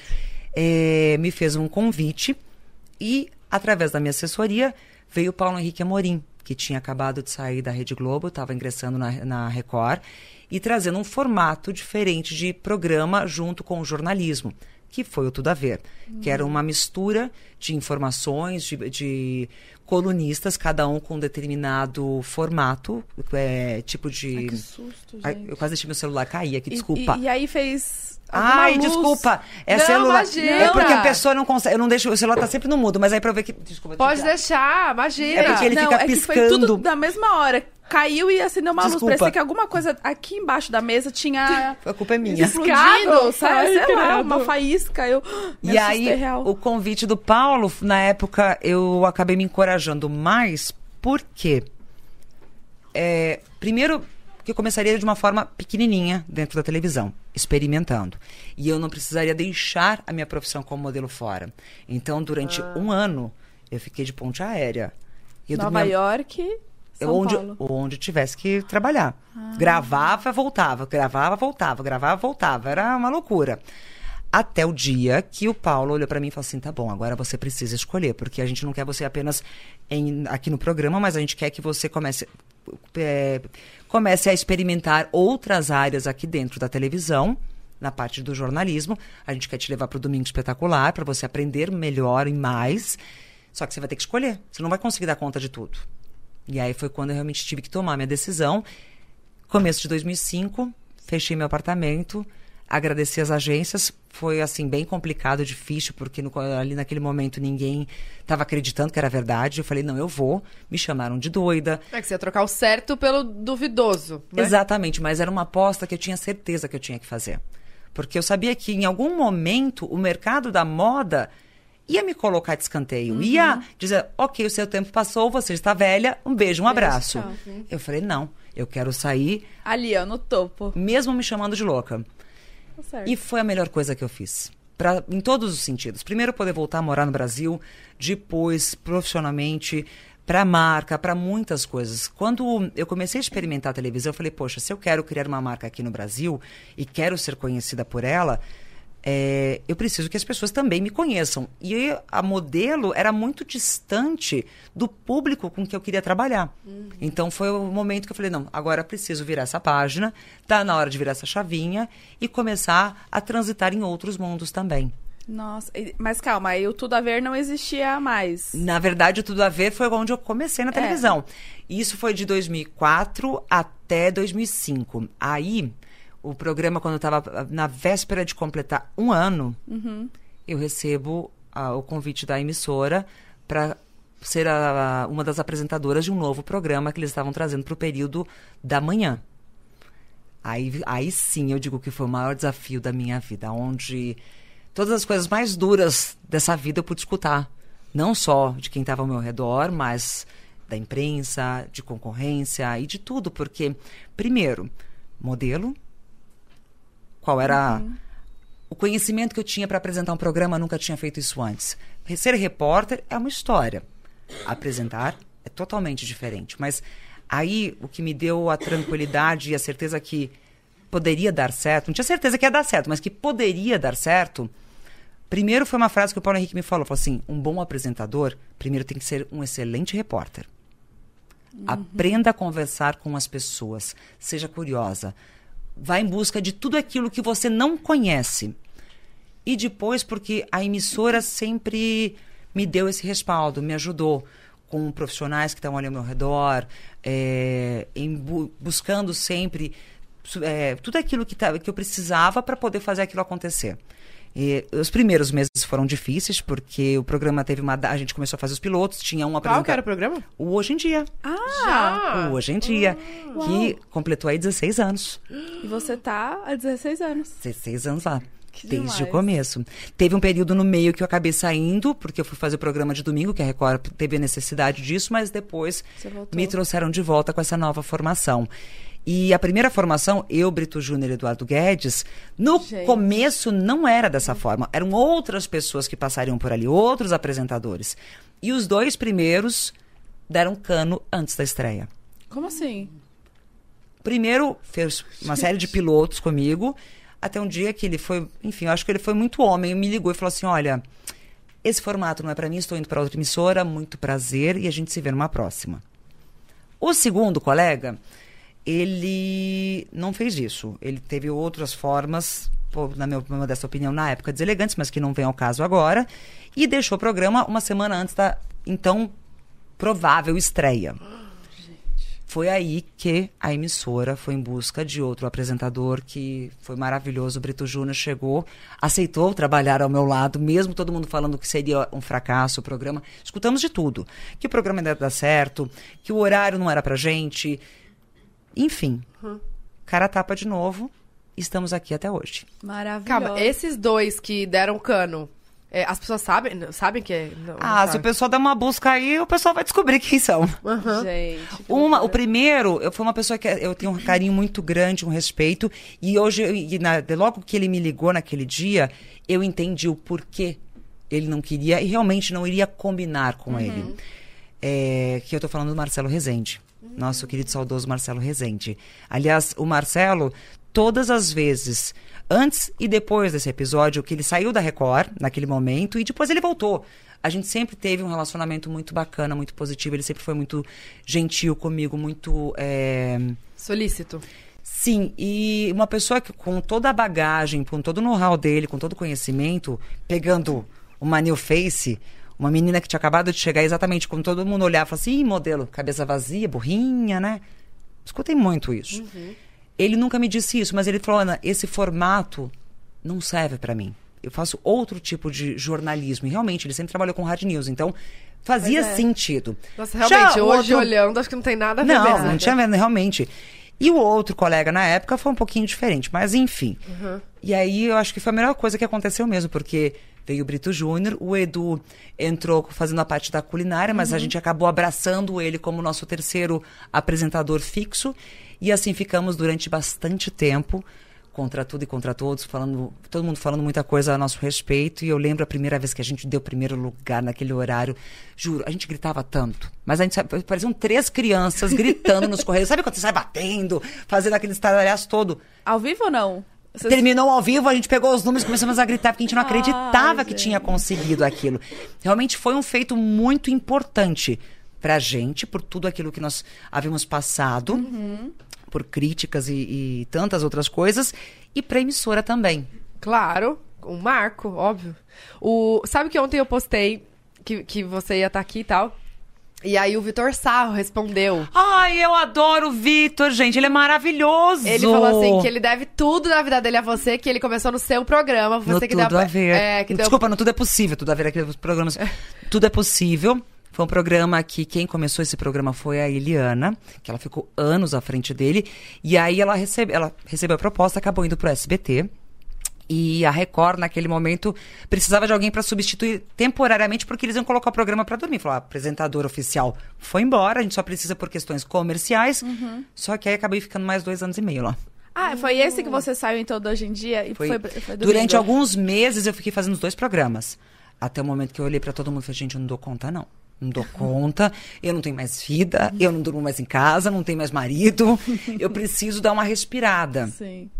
E o Vitor, ele participou da nossa primeira temporada de stand-up comedy que a gente colocou dentro do programa. Era uma competição, onde muita gente incrível apareceu. E, assim, de verdade, foi uma experiência incrível. Não, incrível, ele falou assim, incrível. ele falou assim, minha vida tá boa hoje, eu devo tudo a essa mulher maravilhosa. Falou, mandou um monte de, Vitor, de coisa beijo pra você. Tenho um carinho muito grande por ele e por toda essa turma que passou junto com a gente. Foram três temporadas maravilhosas. Aliás, esses meninos sabem o quanto a gente, quantas horas ficamos gravando, porque hoje tem horário pra começar e pra terminar. Uhum. Naquela fase ali, não. Tipo, passávamos às vezes 12 horas gravando direto. A gente não aguentava mais ficar de pé, mas estávamos ali firmes e fortes junto, fazendo a turma rir, se divertindo, trazendo novos textos. Era, foi muito bacana, muito bacana mesmo. Então era um programa gravado. Era gravado, foi numa fase onde o stand-up estava já na, na, na TV a cabo, já despontava bastante, o pessoal já tinha conhecimento, mas na TV aberta era novidade. O pessoal no começo não estava entendendo muito bem, mas aí quando a gente veio com essa competição, foi muito bacana, muito bacana mesmo. As ideias desses quadros, você participa bastante? Olha, tem momentos que sim, outros não. A gente tem, primeiro, a emissora tem um- uma diretoria. Aliás, um beijo pra todo mundo. Tem uma pessoa que, desde o comecinho, fez parte da nossa história, que chama Deto Costa. Aliás, ele me falou a primeira coisa mais sábia de todas e me preparou. Ele falou assim, olha, menina, se prepare para os primeiros cinco anos para ter coraça dura, para apanhar bastante. Os próximos cinco depois disso, você vai continuar apanhando. Mas você vai usufruir também um pouquinho do, do que você conquistou. E só depois, lá na frente, se você aguentar isso tudo, aí você pode dizer que deu certo. Olha Caraca. só. E ele não estava errado, não. É sério, é isso mesmo. É exatamente isso. É muito mais fácil as pessoas criticarem e tacarem pedra. Ah, Não vai dar certo. Ponto. Acho que todo mundo passa por isso. Tá fazendo o quê? Esse lugar não é pra você. Não vai dar certo. Não é o seu horário, não é seu público, não é isso, não é aquilo. Olha a catástrofe, tá vendo? Olha só. Deu uma derrapada, pagou mico, cometeu erros de português. Tinha tudo. Tudo, tudo, tudo, tudo. só tudo. esperando ali, né? Galera só Mas esperando você sabe alguma que coisa. foi essa fórmula que fez com que o Hoje em Dia se transformasse num programa único, porque eram três pessoas que se conheceram ali, mas ao mesmo tempo se abraçaram de uma forma como se fosse. Se se já se conhecessem há muito tempo e a gente não tinha medo de errar. Tá tudo bem, errou, tropeçou. Quantas vezes? Nossa, tantas coisas aconteciam. E eu acho que foi exatamente isso que as pessoas acabaram identificando. E o hoje em dia foi crescendo e tudo aquilo que a gente foi fazendo na televisão foi amadurecendo junto com a gente. Sim. As pessoas me viram ficar grávida, me viram magra, depois me viram barriguda, depois voltou neném no colo. Participaram da minha vida, não como reality, mas realmente entrando na casa delas em algum horário do dia, ou da manhã, ou da tarde, que eu tive o programa da tarde durante um período da minha- dessa entre safra. E aos domingos, programa noturno com um jogador, já tive um pouco de tudo. Com Foi, jogador. foi Reality sempre show. na, na Record? Sempre na Record. A Aqui minha do lado, história. né? Aliás, vizinha aqui, a gente tá É? atravessar a avenida, eu tô em Já tá casa. pertinho. Atravessou a avenida, eu tô em casa. Sabe que eu acho que eu já fui no seu programa, no Hoje em Dia? É, Quem que vai lá, é, o jogador... Calma, o... Bruno, não, deixa eu explicar. Não, pode ser, programa. porque teve um, teve, uma, teve um quadro com youtubers que nós fizemos, não, foi esse? Não foi esse, não. Eu fui porque quem sai da fazenda vai pra lá, não vai? Sim. Ah, então, eu era Quer casada. dizer, e agora o Rodrigo Faro tá com a turma. ele Não é quem sai, que sai e acaba fa- fizeram um formato novo. Mas teve uma fase, sim, onde eu, eu acompanho a Fazenda desde a primeira temporada. Sério? Oh, Era- eu adoro. adoro também, eu Que adoro. hoje é em Tapicílica da Serra, mas antes era em Itu. Eu escutava as festas da minha casa. Sim. Caraca, gente. Claudia até regalou o olho. Falou, como assim? Alguns quilômetros de distância, sim, dependendo do tamanho da festa, a gente ouvia. É. Mas é, eu acompanho desde a primeira temporada e durante um bom tempo, a, a turma que era eliminada de lá, lá. passava. Os coitados nem dormia direito, né? Saía, É, da, saía do- da fazenda, ia direto o Você quê? foi, então? Pro É, hoje em eu fui, dia. Eu fui porque eu era mulher do DH, do, da banda Cine, que ganhou a Fazenda. Cê- Mas será que eu devo. Porque teve um pedaço do programa que é onde eu não participei mais, que é onde eu tava fazendo o programa de domingo. Será que foi ali? Talvez. Foi em 2014. 2014. Final de 2014. Eu acho que eu tava no programa da tarde, 2014. Peraí. Eu não Eu sou um pouco ruim pra data, gente. Eu Sete não anos esque- atrás. Eu só, eu só não esqueço. Ah, então foi, eu tava no programa da tarde, sete Ah, anos então atrás é não, isso. Não, não te vi lá. Eu fui, mas. Mas não- tá vendo hoje em dia. Gente, ela é muito fofa. Ela é muito fofa. Eu, Muito, né? gente, Muito fofa. Dá vontade de guardar a no voz? potinho. A voz, calma. Muito. Serenos. Não, eu falei, eu falei, a Bruna, gente, é o perfil da pessoa aqui, ó, que toma 100% serenos. Eu sou a pessoa que precisa tomar os serenos. Ah. É necessário tomar que eu sereno. tomo, porque é, É, o- é o perfeito. Exato. É o É equilíbrio verdade. Perfeito. é, é o yin yang, né? Yin yang. Aí, eu já, aí agora. Esse, é- é- agora tá falando grego pra mim aqui também, eu já é não sei. Como que é? Yin? Yin yang. Aquele... Ah, é tipo um círculo que faz Círculo, assim pre- e o É, outro o preto e o assim. branco, que tem as bolinhas. Ah, é assim que chama? É, não é? Eu não, não sei, eu não sei, não sei. Então eu não posso. Yin yang. É? É o tá. complemento. É, é A verdade. produção tá falando que é. Então a gente faz assim, A ó. gente faz é. assim. É. Isso aí. Como que é no, no programa? Vocês estudam a pauta no dia, antes de começar? E, e tem o TP, né? Óbvio. Sim, a gente tem teleprompter, até por conta da, principalmente das notícias que a gente acaba. A gente começa o nosso programa, que a gente vem do Fala Brasil, faz a transição para o jornalismo, a gente dá continuidade ao vivo. É, entrando com as praças do Brasil todo. E aí, num determinado momento, a gente vai fazendo transição para a parte de entretenimento, curiosidades, culinária, que continua ainda, que são características do programa. Programa. Mas tudo pode mudar. Assim como eu falei, a gente recebe o, crono- o, o roteiro, às vezes à noite, às vezes pela manhã cedinho, mas pode acontecer mudanças, como já aconteceram várias vezes, no ao vivo. Nossa. Hoje o nosso programa ele tem duas horas de duração. Já, já teve situações. Essa, eh, esse dia foi, eu falo que foi icônico mesmo. Outro dia a Conte. gente, a gente brincou, a gente tava no, a gente tinha acabado de ir pro nosso cenário maior, hoje em dia bombando, a gente tava se achando chique pra caramba, né? Cenário grande, sofá, escada, cozinha, aquela coisa toda. Aí o programa naquele momento ele tinha três horas de duração. Tempo pra caramba. Aham. Três horas no ar, ó. Vai e não para. De repente, quando tava pra acabar o programa, acho que era meio, tipo meio-dia que acabava o nosso programa, a gente se- sentou assim no sofá e falou: Ufa, daqui a pouquinho a gente vai pra casa, nosso diretor no ponto. Vai não. Falei, como assim? Eu ainda brinquei, falei, ah, a gente vai ficar aqui mais uma hora. Eu falei, exatamente isso. Eu falei, mas vai fazer o quê? Ainda não sei. A gente vai ter que criar agora. Porque a pessoa do outro programa. Porque, na verdade, o Ibope tava indo tão bem, tão bem, tão bem, tão bem, tão bem, que a emissora decidia. Eles decidiram na hora, falaram assim: quer saber de uma coisa? Fica no ar. Meu pai. Tipo, hoje no YouTube a gente fica no ar o tempo que quiser. Abriu o broadcast aqui, vai embora. Só que na TV acontecer isso, nossa, Então tem horário pra aí? tudo, né? Começar o outro programa. tudo, tudo, tudo, tudo, tudo. Então. E aí, o que, que vocês fizeram? E aí a gente embarcou e foi junto. Vai- Tipo, batendo Mas papo. fala do que é isso que. Naquele, daquele dia eu não lembro o que, que a gente inventou, mas a gente ou batia papo, ou brincava, ou pegava no pé do outro. A gente fazia alguma coisa acontecer. Enrolava. Você sabe que a gente aquela- não, não chega, não sei se a gente chama de enrolar, mas a gente se divertia. Ai, que bom. A, gente- a- a diversão naquele momento ali pra gente era muito grande. Hoje, eu acho que. Por isso que eu falo que hoje em dia ele acabou amadurecendo com todo o elenco que passou. Porque foram várias pessoas que passaram no casting ali do Sim. programa E eu acho que o programa ele amadureceu e ele foi também, ao mesmo tempo, ele foi eh, trans- se transformando e passando por metamorfoses muito positivas. É, exatamente acompanhando quem estava em casa, as novas gerações, a galera que veio vindo. Por, por isso que eu perguntei dos youtubers se você tinha participado desse quadro, que quando os youtubers começaram a despontar aqui no Brasil, a, a ter os grandes nomes, nós criamos um quadro e a gente trouxe uma galera para participar lá, reproduzindo o cenário da turma. tra- que legal. Foi muito bacana, muito bacana. Algumas pessoas não queriam mais voltar depois, né? Porque a gente causava e quê? brinca. Ah, porque a gente às vezes acabava perdendo um pouco a mão na brincadeira. Pera, mas dá um exemplo. tipo, teve algum muito assim? Ai, teve um que a, gen- a Tiziane derrubou o cenário. Pelo amor. Quem que Gente, era? Peraí. A, a Tiziane é muito engraçada, né? Peraí, como chamava a youtuber, gente?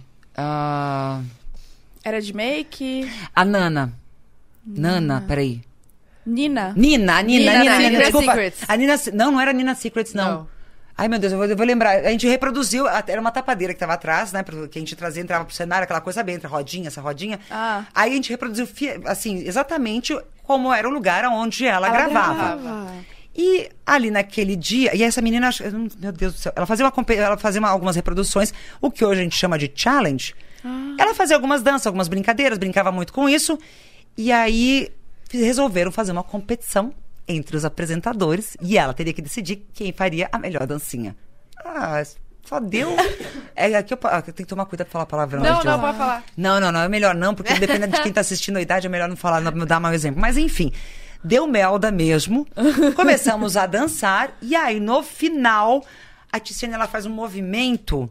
Ah, não, eu não tava dançando com ela, era a Renata que tava dançando com ela e eu tava do lado esperando a minha vez pra fazer o, o negócio. Ela deu uma bundada na tapadeira, que aí acabou a música. Sabe o que é em câmera lenta? Nossa. Aquele, imagina essa cortina desse tamanho, que é um pouquinho maior. Aquilo, você ter força pra dar uma bundada. E aquilo vindo devagarinho em câmera lenta e tum! Pegou nela? Estragou Não, o não, cara, cenário? Foi ao contrário. Foi- foi- caiu pra trás. Graças a Deus, né? Porque senão teria caído em cima de mim, da Tiziane, da Renata e da convidada. Eu tô tentando. Gente, me deu branco o nome da convidada do Será que dia. o público sabe no chat? Ah, meu Deus do no céu. chat pessoal Galera- A Evelyn, isso eu não sei se, eu não sei se foi ao vivo ou se eu assisti depois desse vídeo. Ah, depois isso virou bombom e tudo Virou quanto é- meme? Nossa, muito, muito. Eu da Evelyn aqui, será que era ela? Evelyn, isso, ela mesma. A Evelyn Evelyn Regli. Regli? Ela. Mentira! Mentira que ela tava. Gente, essa mulher é incrível. Ela é a- e- maravilhosa. Posso falar? Ela foi muito fina, muito fofa. Ela olhou assim, quando ela viu aquela situação. Eu acho que ela queria sair correndo. Hoje, parando pra pensar, que ela falou assim: Meu, quem me colocou pra fazer esta droga aqui? O que, que eu tô fazendo aqui? Mas, juro, essa imagem, até hoje ainda a gente brinca falando de algumas coisas que acontecem assim. Foi uma imagem realmente marcante. Nossa, eu vou Mas pesquisar. depois esse quadro foi muito legal, porque a gente teve a chance aí de conhecer muita gente que estava começando no YouTube, é, onde. a- bom, todo mundo no começo fala assim: ah, YouTube, galerinha. Não, gente, YouTube é um mundo maravilhoso que traz possibilidades e a gente sempre acreditou nisso, de mostrar para todo mundo novas possibilidades. Essa Sim. também era uma, uma, uma parte muito forte do nosso programa. Sim. Foi um quadro bacana, mas o pessoal depois não queria voltar mais. Isso faz quanto tempo? Ah, dá. Quando começou mesmo o boom, assim, do YouTube, né? Foi, era quando ali tava o Whindersson começando, o Felipe Neto, essa galera toda aparecendo. Ah, Cadê o Júlio? O Júlio não foi, será? O Não Júlio. Cossielo? Não sei. O marido dela. Não, ele não participou desse, desse momento ali. Mas ele sempre foi bombado. Aliás, o seu marido, você não tá entendendo. Eu tenho um fã na minha casa do seu marido. Mentira! Que o dia que eu, quando eu comecei a trabalhar no YouTube, ele falou assim: Dinda, o dia que você for gravar com ele, se você for fazer alguma coisa, por favor, me leva junto. Ai, que bonitinho. Muito fofo. Fala depois pro Júlio mandar um vídeo pra ele. Nossa, jura? Lógico! Vai ser presente de Natal, não vou precisar gastar. Eu ia falar, eu, eu tava achando que era seu filho. Eu ia falar, mas você deixa, porque o Júlio fala palavrão, né? não, o Vitor, ele tem, hoje ele tem 16. Então Ah, deze- tá. 16 não, 18. Já tá, É já, pra- ok. Tudo certo. Ah, desculpa, Dinda. Desculpa, Vitor. Não, eu vou, eu vou. Ah, é Vitor, já vou anotar. Ele manda. Eu te encaminho, já sabe. né? Aí você não precisa gastar. Nossa, Melhor Eu vou ajudar. que isso? vi- imagina vídeo assim exclusivo? Maravilhoso. Com nome ainda? Mas de verdade, há muito tempo. E, e o Vitor, na verdade, ali, ele foi uma das minhas primeiras grandes referências de falar assim: Dinda, esse aqui é bombado, esse aqui é legal, esse aqui é não sei o quê. Porque realmente, pra gente também que tava na televisão, era muito diferente. O mundo da internet tava começando a despontar. Rede social. Twitter, eu lembro quando o Twitter começou, o pessoal falou, não, Nossa. você tem que ter uma conta no Twitter. Eu falei, pra quê? Instagram. Você precisa ter uma conta no Instagram. É uma plataforma onde as pessoas mostram fotografia. Que esse foi o intuito no começo do Instagram. Era né? só foto. Pois é.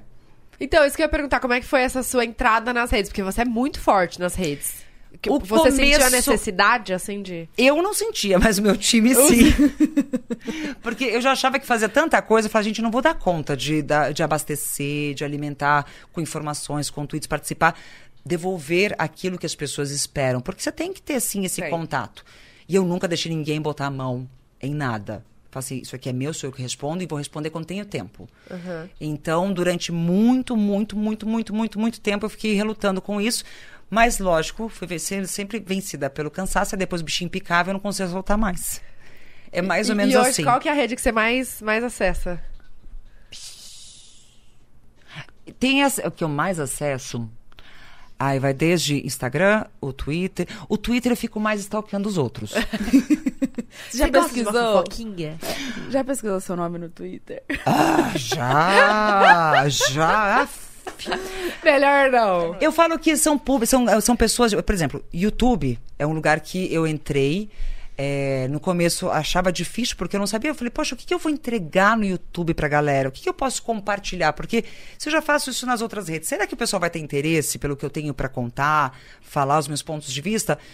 E foi muito bacana. Foi muito bacana mesmo. Ah, meu primeiro, meu primeira, primeira publicação no YouTube foi uma live. Eu abri com uma live. É, tava dentro da minha sala de casa, no apartamento, aqui em São Paulo. Foi um momento muito legal, porque eu lembro que assim, a gente abriu a live.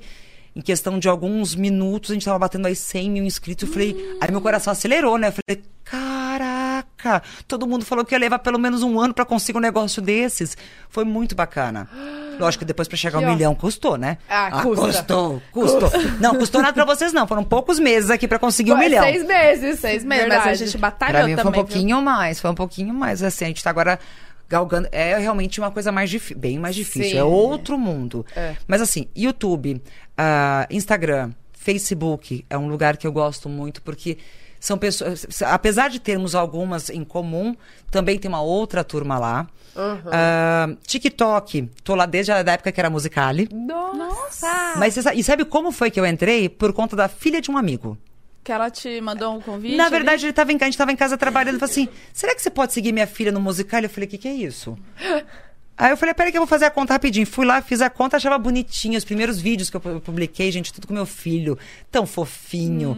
E hoje em dia é só challenge, é só essa loucura toda. Às vezes eu faço. Aliás, vocês arrasam nos challenges, Ah, né? Não, a gente vai fazer um depois, tá? Super. Dancinha. Vamos ter que fazer. Não sei a coreografia, mas eu dou um jeito. Dou um jeito. Improvisa com você, né? Não ah, sempre, não tem problema. Não tem a pessoa coisa. comprida vai lá, se joga um pouquinho e dá tudo certo. Nossa, agora você falou da, da sua altura. Como que foi isso? Porque eu imagino que você deve ter sofrido muito bullying. Porque você era muito alta, deve ser mais Até alta de hoje ainda tem umas piadinhas que a gente escuta, mas eu sempre tirei de letra. No começo me incomodava, mas quando eu comecei a trabalhar com moda, eu percebi que a questão de altura era só um detalhe e era algo positivo. E eu levava, levei durante muito tempo da minha vida como negativo, porque eu queria me encaixar, me enquadrar junto com o resto da turma toda que estava no colégio, com os amigos. Escutei muita piadinha com o primeiro menino que eu fiquei, que era mais baixo do que eu. Sabe aquelas coisas? Escutei muito. Sim. E quando eu vim pra moda, eu comecei a perceber que tava tudo bem ser mais alta, tá tudo certo. Quando eu fui pra televisão, voltaram os problemas.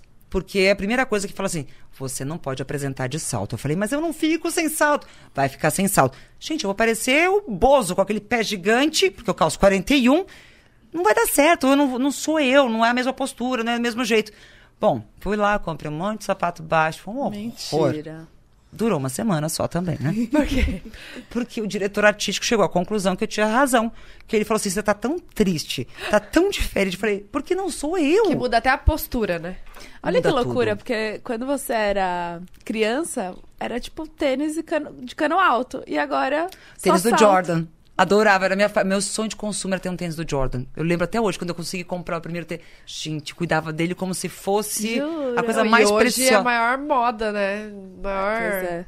tendência. Sabia, né? Ah, tá.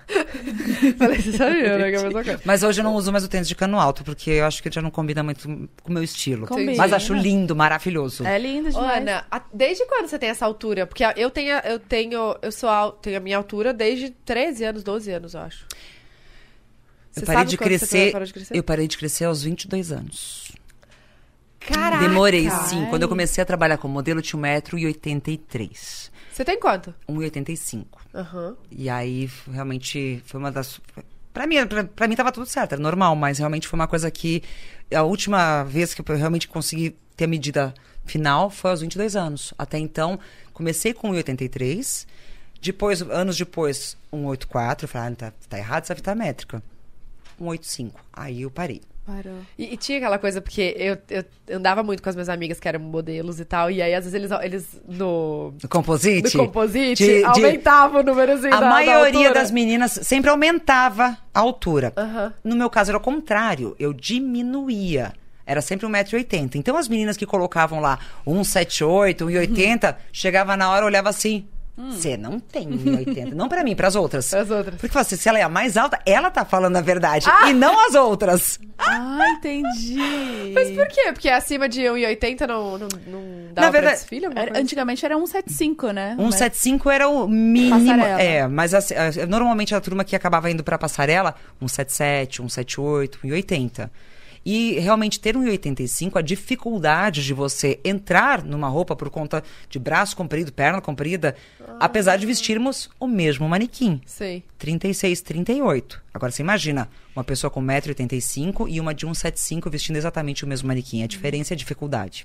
Não dá. Entendi. E não, e uma pessoa que tem 1,20m de perna, né? Imagina as calças como não ficam. Gente, vamos falar Tudo disso. curtinha. Graças Tudo a Deus a Capri voltou. Quando lançaram a Pantacur, falaram assim, que coisa horrorosa, mas é minha Ficava, salvação. Tipo, um Eu já short. usei a vida inteira. Nossa, a primeira vez que eu coloquei Pantacur no programa, gente, fui tão xingada. Ai, gente. A primeira vez que eu apareci, de... que agora é incrível, né? No começo não era. Não aceitava muito bem a Pantacur Não, mesmo. demorou, É. demorou. Demorou bastante. Mas na moda era muito, tipo, uau, né? No, no, no lado Foi. fashion, assim. E, minha, Pantacur, e, a- e o novo modelo da Pantacur, que é um pouquinho mais alongado. Agora eu pego uma pantalona normal. Midi. Ah, que é um pouquinho acima da canela. Perfeito. Já não é mais calça curta. Não, eu, que- eu quero saber como é que foi. Como, como que isso foi parar no Guinness Book? Foi por causa do Helmut Newton, um fotógrafo alemão. Ele já não é mais vivo hoje, mas foi uma pessoa muito importante que ah, botou várias, não só modelos, mas atrizes também no, no- no momento é, na carreira. Foi, foi um grande fotógrafo, muito ousado. Ele tinha uma- algumas características muito ousadas na fotografia. É, mas trabalhar com ele era algo muito importante e significativo. E aí foi por conta de uma marca de um shopping aqui do Brasil, São Paulo, que eu vinha trabalhar com ele a primeira vez. Fomos para Itália, na região da, da de Como. E eu lembro que assim, quando a gente começou a trabalhar, era eu e uma outra menina e um outro rapaz que tinham, eu não lembro os países de onde eles estavam vindo, mas não eram brasileiros. A menina só se lascou, tadinha. Porque ele tinha toda uma personalidade um pouquinho mais. É... Como é que eu posso usar a palavra para não falar bobagem? É ousado, eu já falei. É... Ríspido, não? Não, não, não, não. tá- É que se eu falar do jeito que era. né, Como é que eu posso colocar esse tipo? Bem atrevido. Bem atrevido. Ah, É. É assim, excêntrico, ousado. Tinha uma coisa meio que de empoderar a mulher entendi. dessa mulher grande, alta, Amazonas, como ele gostava de chamar, dessa coisa da mulher mais forte, e ter a, o momento mais frágil do outro lado. Então, assim, era a mulher forte com a mulher frágil e o rapaz que ficava frágil também. Ah, ele, ele, esse era o estilo de fotografia dele. Dele, sim. Ele teve sempre. Era uma coisa forte, batom vermelho, é, é, salto-agulha. Entendi. Coisas mais fortes mesmo. Depois eu vou mostrar pra vocês um pouquinho o trabalho dele, mas é muito bacana. E aí, por conta, depois de um outro trabalho que eu vinha fazer com ele, ele começou a brincar com o tamanho das minhas pernas, porque ele sempre trabalhava com mulheres muito altas. Uma alemã, uma modelo mais antiga do que eu, que chama Nadia Almermann, também conhecida pelo tamanho das pernas, e outras eh, que passaram aí na- na- no mercado da moda, sempre trabalharam com ele. E aí, nesse momento, ele faz uma brincadeira e um comentário que chega aos ouvidos da minha agência e que ao mesmo tempo bate no ouvido de um jornalista do New York Post em Nova York, e aí começam esses zoom, zoom, zoom, tamanho das pernas, de longas legs, as pernas longas, isso e aquilo, até que vai che- chega e para nessa brincadeira do Guinness Book. Só que eu não fiquei durante muito tempo ali, porque logo depois Ah. chegou uma outra modelo com um pouco mais de perna. Ah, não. E, oh, e como é que foi? Eles foram, foram até você pra medir? Sim, porque você tem a, a medida que eles tiram é exatamente da parte do quadril, desse isso aqui do, da- da bacia até a- a- o finalzinho do calcanhar, Calma, então tem outra mulher com uma com perna... mais mais- perna. Ah. Você sabe que o Júlio... Mas você sabe, aqui no Brasil fala. tem, tem uma outra moça aqui no Brasil que nós descobrimos depois, a- Uhum. que é a do norte, eu não lembro exatamente de qual parte do norte do Brasil, que ela é bem mais alta do que eu e realmente as pernas dela, tipo, muito maior. Muito maior. Gente, você lembra que a gente mediu ao vivo? Ah, acho que você não, não, Não tava, tava né? O Júlio disse que tem a perna maior que a sua. Ah, duvido! Tô pagando Não pra foi? ver. E não tem? foi? Não, a gente mediu e aí nem lembro quanto que deu. Que era igual, só que ele tava de tênis. E aí depois a gente deu conta que ele tava de tênis. Ah, é, deu igual e aí depois a Ah, gente botou um tênis de bem do sal... Botou um saltinho dentro do, salto, do tênis também, né? Aham. Ah, dá truque. Ele falou, fala que eu quero medir ah, um do lado do outro pra gente ver. Ah, eu topo, quando quiser. Nossa, vou falar pra ele fazer esse vídeo, ó. Gravar. Topo quando quiser. Quando quiser. Amor, já arrumei um vídeo pra você fazer. já a roteirista aqui, ó. Dois Meu vídeos, Deus, né? gente. Um pro Vitor e outro pra, pra postar. Pro Vitor. Ah, é, pro Vi- Ei. Pelo amor de Deus, presente Não de Natal. esquece, Não, gente. confundi Vitor Sarro. Eu Ah, falei, o que não tem ver problema. Porque ah, o Júlio faz um programa com o Vitor Sarro. Sim. Que atualmente. eles estão mandando muito bem, muito Sério? bem. Aliás, o Vitor, gente, é uma pessoa muito legal de trabalhar. Tem um texto rápido, ele é muito espirituoso. Ele consegue, às vezes, tirar de uma coisa que não tem graça, ele consegue fazer todo mundo rir. Aliás, eu- até hoje, às vezes, eu pergunto, fazia, mas como a tua mulher te aguenta fazendo piada o tempo todo? No começo da pandemia, nós fizemos uma live juntos, eu liguei, mandei mensagem pra ele, falei assim, Vitor, você topa? Eu tava começando essa história de fazer live na- no Instagram, que depois virou uma loucura, que todo mundo fazia live o tempo inteiro. Aham. Mas foi muito divertido. E aí, uma das coisas que eu falei assim: como é que a sua mulher te aguenta? Eu falei assim, nem eu sei. nem eu sei. Sabe. né, Ninguém. dela. É, é impossível. Como que é a relação, você e o Ale, assim? Vocês são brincalhões, além de apostar muito? Não, a parte da aposta já faz tempo que a gente não faz. Depende do dia, da hora. Vocês trabalham juntos, né? Nós trabalhamos juntos. Então tem sim. que- A gente sempre. Eu acho que de uma certa forma, eu quando eu vi a sua festa, seu aniversário, eu, vi- eu enxerguei muito de mim do Alexandre ali, porque a gente é muito parceiro. Sempre foi muito parceiro pra tudo, pra diversão, pro trabalho, pro dia a dia, pros perrengues, pras coisas legais que aconteciam na nossa vida. E a gente sempre foi assim. Fazer o outro rir, não sei se a gente tem muito dom pra isso, nós dois, mas a gente sempre se apoiou muito, sempre. A gente sempre foi muito parceiro um do outro, muito. Sim, não. Quanto tempo vocês estão juntos? 20? Minha filha, vou fazer 24 anos daqui, 2023, vou fazer bodas de prata. Sou Sério? estatística. Sou estatística. Bodas de prata! Você sabe o que que é? Parece a avó falando, né? Vou fazer bodas de prata. Isso é super novos! Meu Deus! Pois é. Pensar que daqui É a com pouco 25, você... então? É com 25 anos, 25. bodas de prata. Com 50 é bodas de ouro. Será que... Nossa, então... Vai chegar. Super. Ah, vai eu chegar. quero ser centenária. Óbvio que Ó, vai. Super quero ser centenária. Muito. Vou longe ainda. Tá, e mas o que vocês fazem quando vocês estão só... Tá só os dois? Que- Pra relaxar, Nos dias de tipo, hoje, bebe quando a gente tá só os dois, a gente dorme. Porque... Te entendo. Deve pra ser sincera. Ontem à noite mesmo, chegamos em casa, os dois, a gente foi jantar juntos, super fofinho, os dois sentados no restaurante japonês, um de cada lado da mesa. Sabe quando tá tão cansado que você olha um pra cara do outro e fala assim, Vamos. e aí? Vamos embora. Terminou? Tá- Tá satisfeita, amor? Vamos embora? Vamos, pelo amor de Deus. Quase dorme chegando no carro. É mais ou menos nessa pegada. É porque agora esse final de ano realmente tem sido bastante intenso por conta de todos os compromissos para voltar a dar conta daquilo que ficou parado no ano passado e agora voltou, graças Pois a é. Deus, com bastante intensidade, mas realmente tem. Nos últimos tempos tem sido dessa forma. mais ou menos assim. Não, mas não tem nada que vocês façam, tipo, assistir série. Ah, se só assiste essa aqui, me esperem. Não assiste essa sozinho. Ele é um traidor de séries. Ai, ele não. começa comigo, eu falei assim, você não vai assistir se eu não te ver aqui. Danado vai lá assistir. Pior que eu descubro, porque dá pra ver os capítulos que você já viu. Eu chego e falo assim, pô, você não me esperou? Não, mas é- eu falei, não, não, explica, você vai assistir de novo. Vai ter que assistir Vai de ter, novo. vai Vai ter que ter. assistir de novo. E fingir que não viu e levar susto ou fingir surpresa. Ou mais fácil, às vezes, dormir, dar aquela roncadinha do lado e volta. Tá, mas, Acontece. mas qual que é o segredo pra durar tanto? Até porque vocês estão desde muito novos, muito imaturos, imagino Sim, eu. Ah, é A verdade. gente- eu acho que a gente passou por várias fases da nossa vida juntos. Acho que a primeira coisa sempre foi a parceria. Independente do que estava rolando, das dificuldades, sempre foi parceria pra gente. Eu, eu acho que se, se eu fosse colocar, pontuar uma das coisas, realmente é isso. Ah, amor, porque se não tem amor, quem que se aguenta? Porque todo dia pode acontecer. Acontece problema? Sim, já passamos por inúmeros.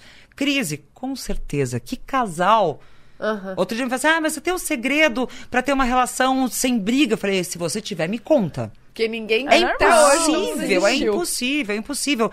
Porque querendo ou não, são duas pessoas diferentes que vão vivendo, vão aprendendo, vão sentindo. E às vezes a gente realmente ou tá cansado, tá estressado, e que a gente acaba descontando em quem sempre tá mais próximo.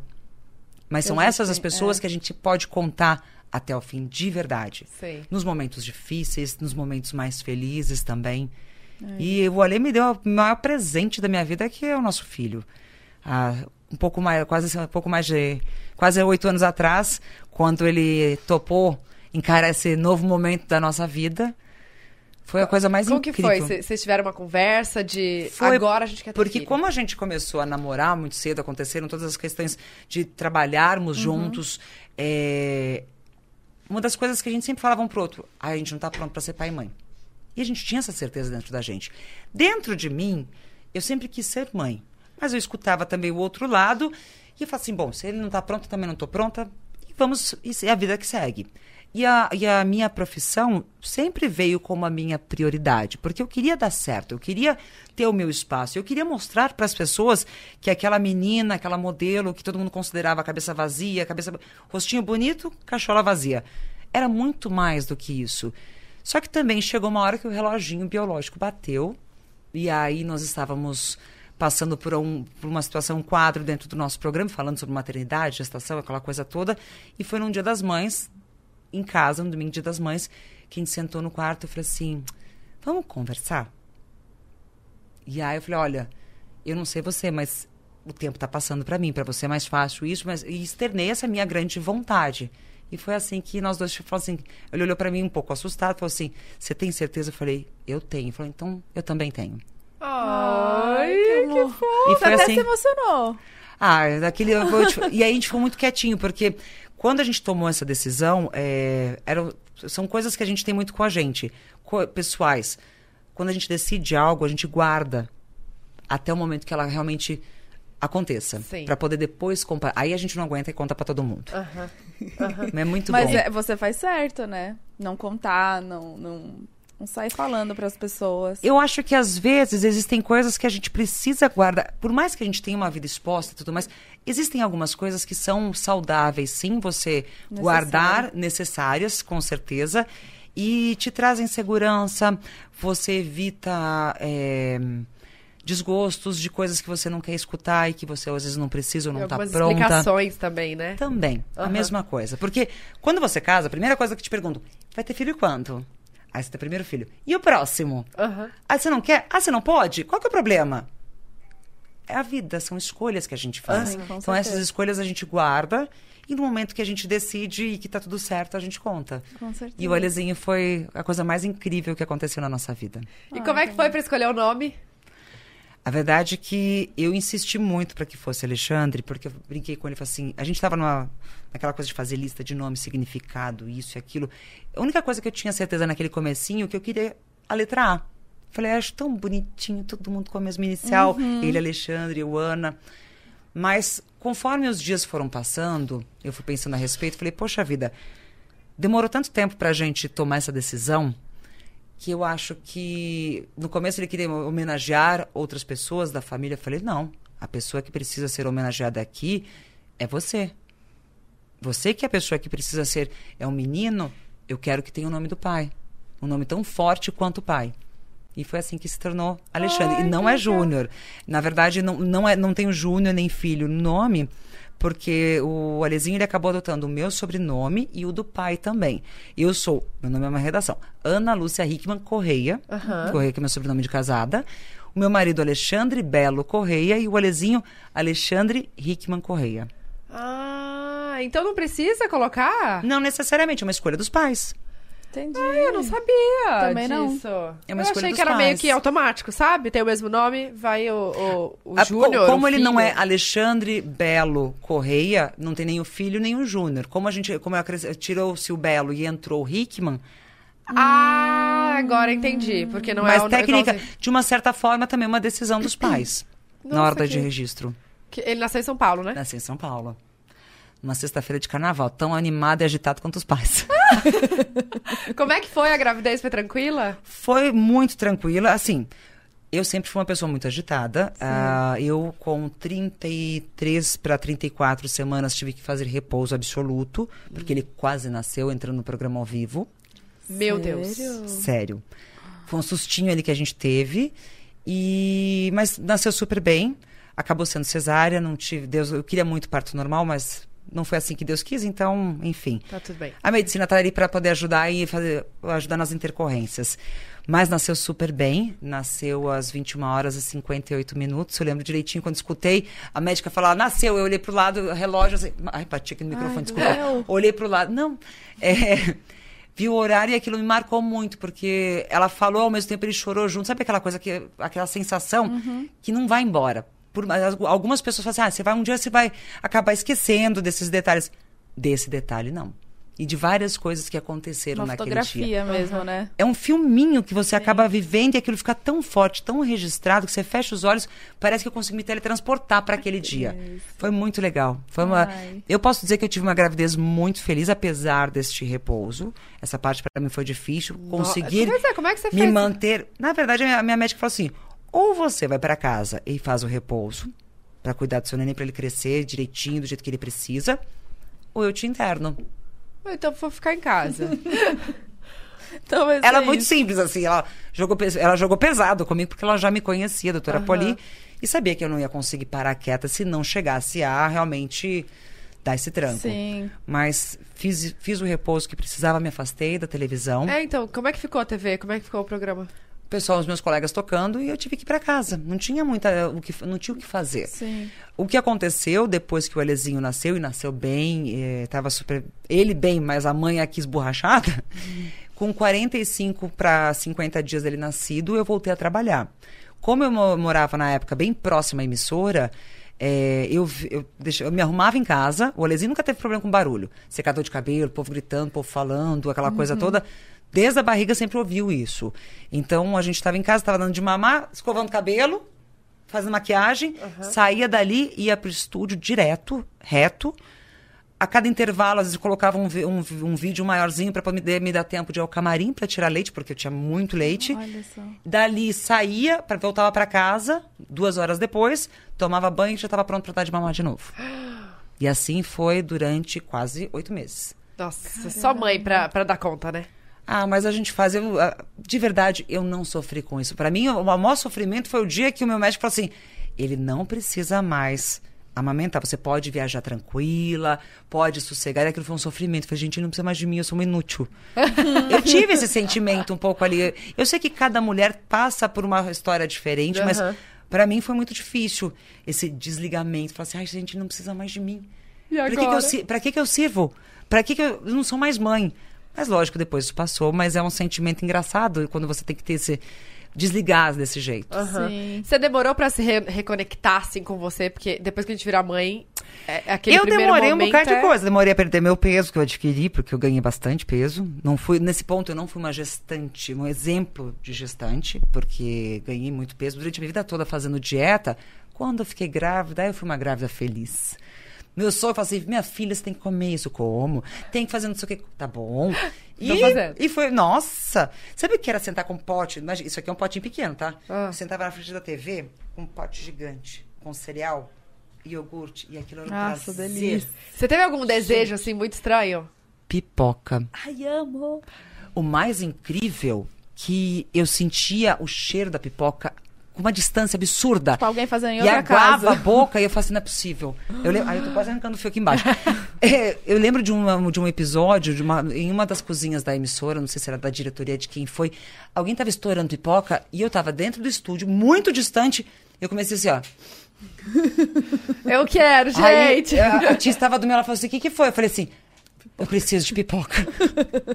ela falou assim, tá louca? Eu falei, eu tô, tem alguém fazendo pipoca. Eu arranquei algum fio aqui. Gente, a pessoa desconectou o programa do ar. Não, pelo amor de Deus.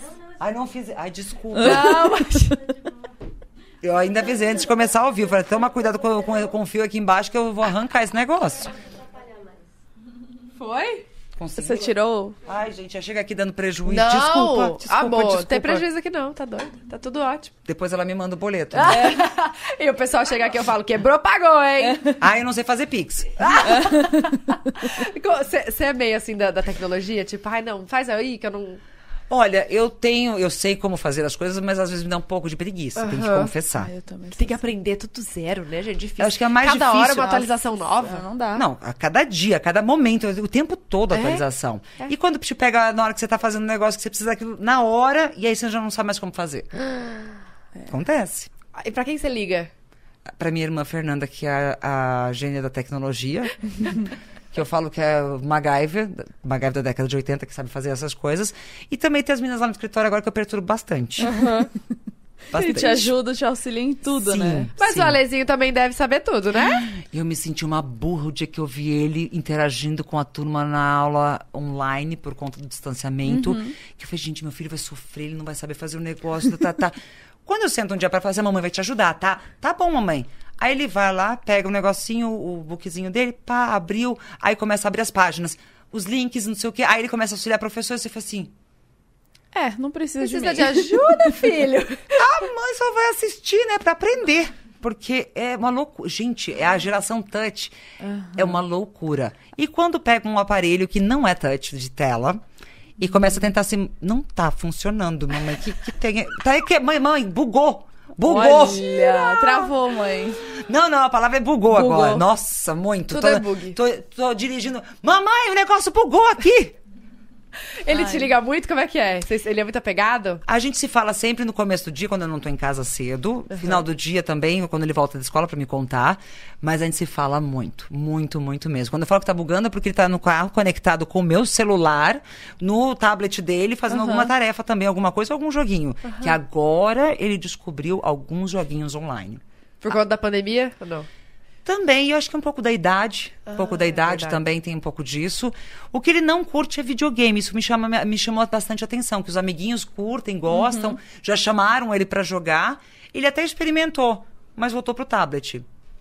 Não sei se é uma preferência ou se tem alguma mudança, mas. Porque o tablet é mais tecnológico também, né? Videogame Eu era, louca, um- eu era louca do videogame. Meu sonho, gente, era ter um Playstation. Nossa! Nossa. Quando eu comprei meu primeiro Playstation... Eu tenho um Play 3, um PSP, que é relíquia, guardado lá, com todo carinho. Eu falei outro dia, eu falei assim, filha, a mamãe tem uma coisa que ela vai te dar de presente. O- Ela ele falou assim, o que que é? É tipo o antigo tablet que tem uns botõezinhos e uma telinha que você tem vários jogos que você vai colocando o negocinho dentro pra mudar. Ele falou, nossa, que diferente, mamãe. Nossa, mas e o que que é isso? Não gostou? Falei pra você Não, guardar. ele não entendeu. Ele não Entendeu? entendeu. Eu falei assim: quando você for mais velho, isso daqui vai ser vintage, vai valer uma grana, você vai vender. Pois é, guarda. Guarda. É isso que a mamãe tá guardando.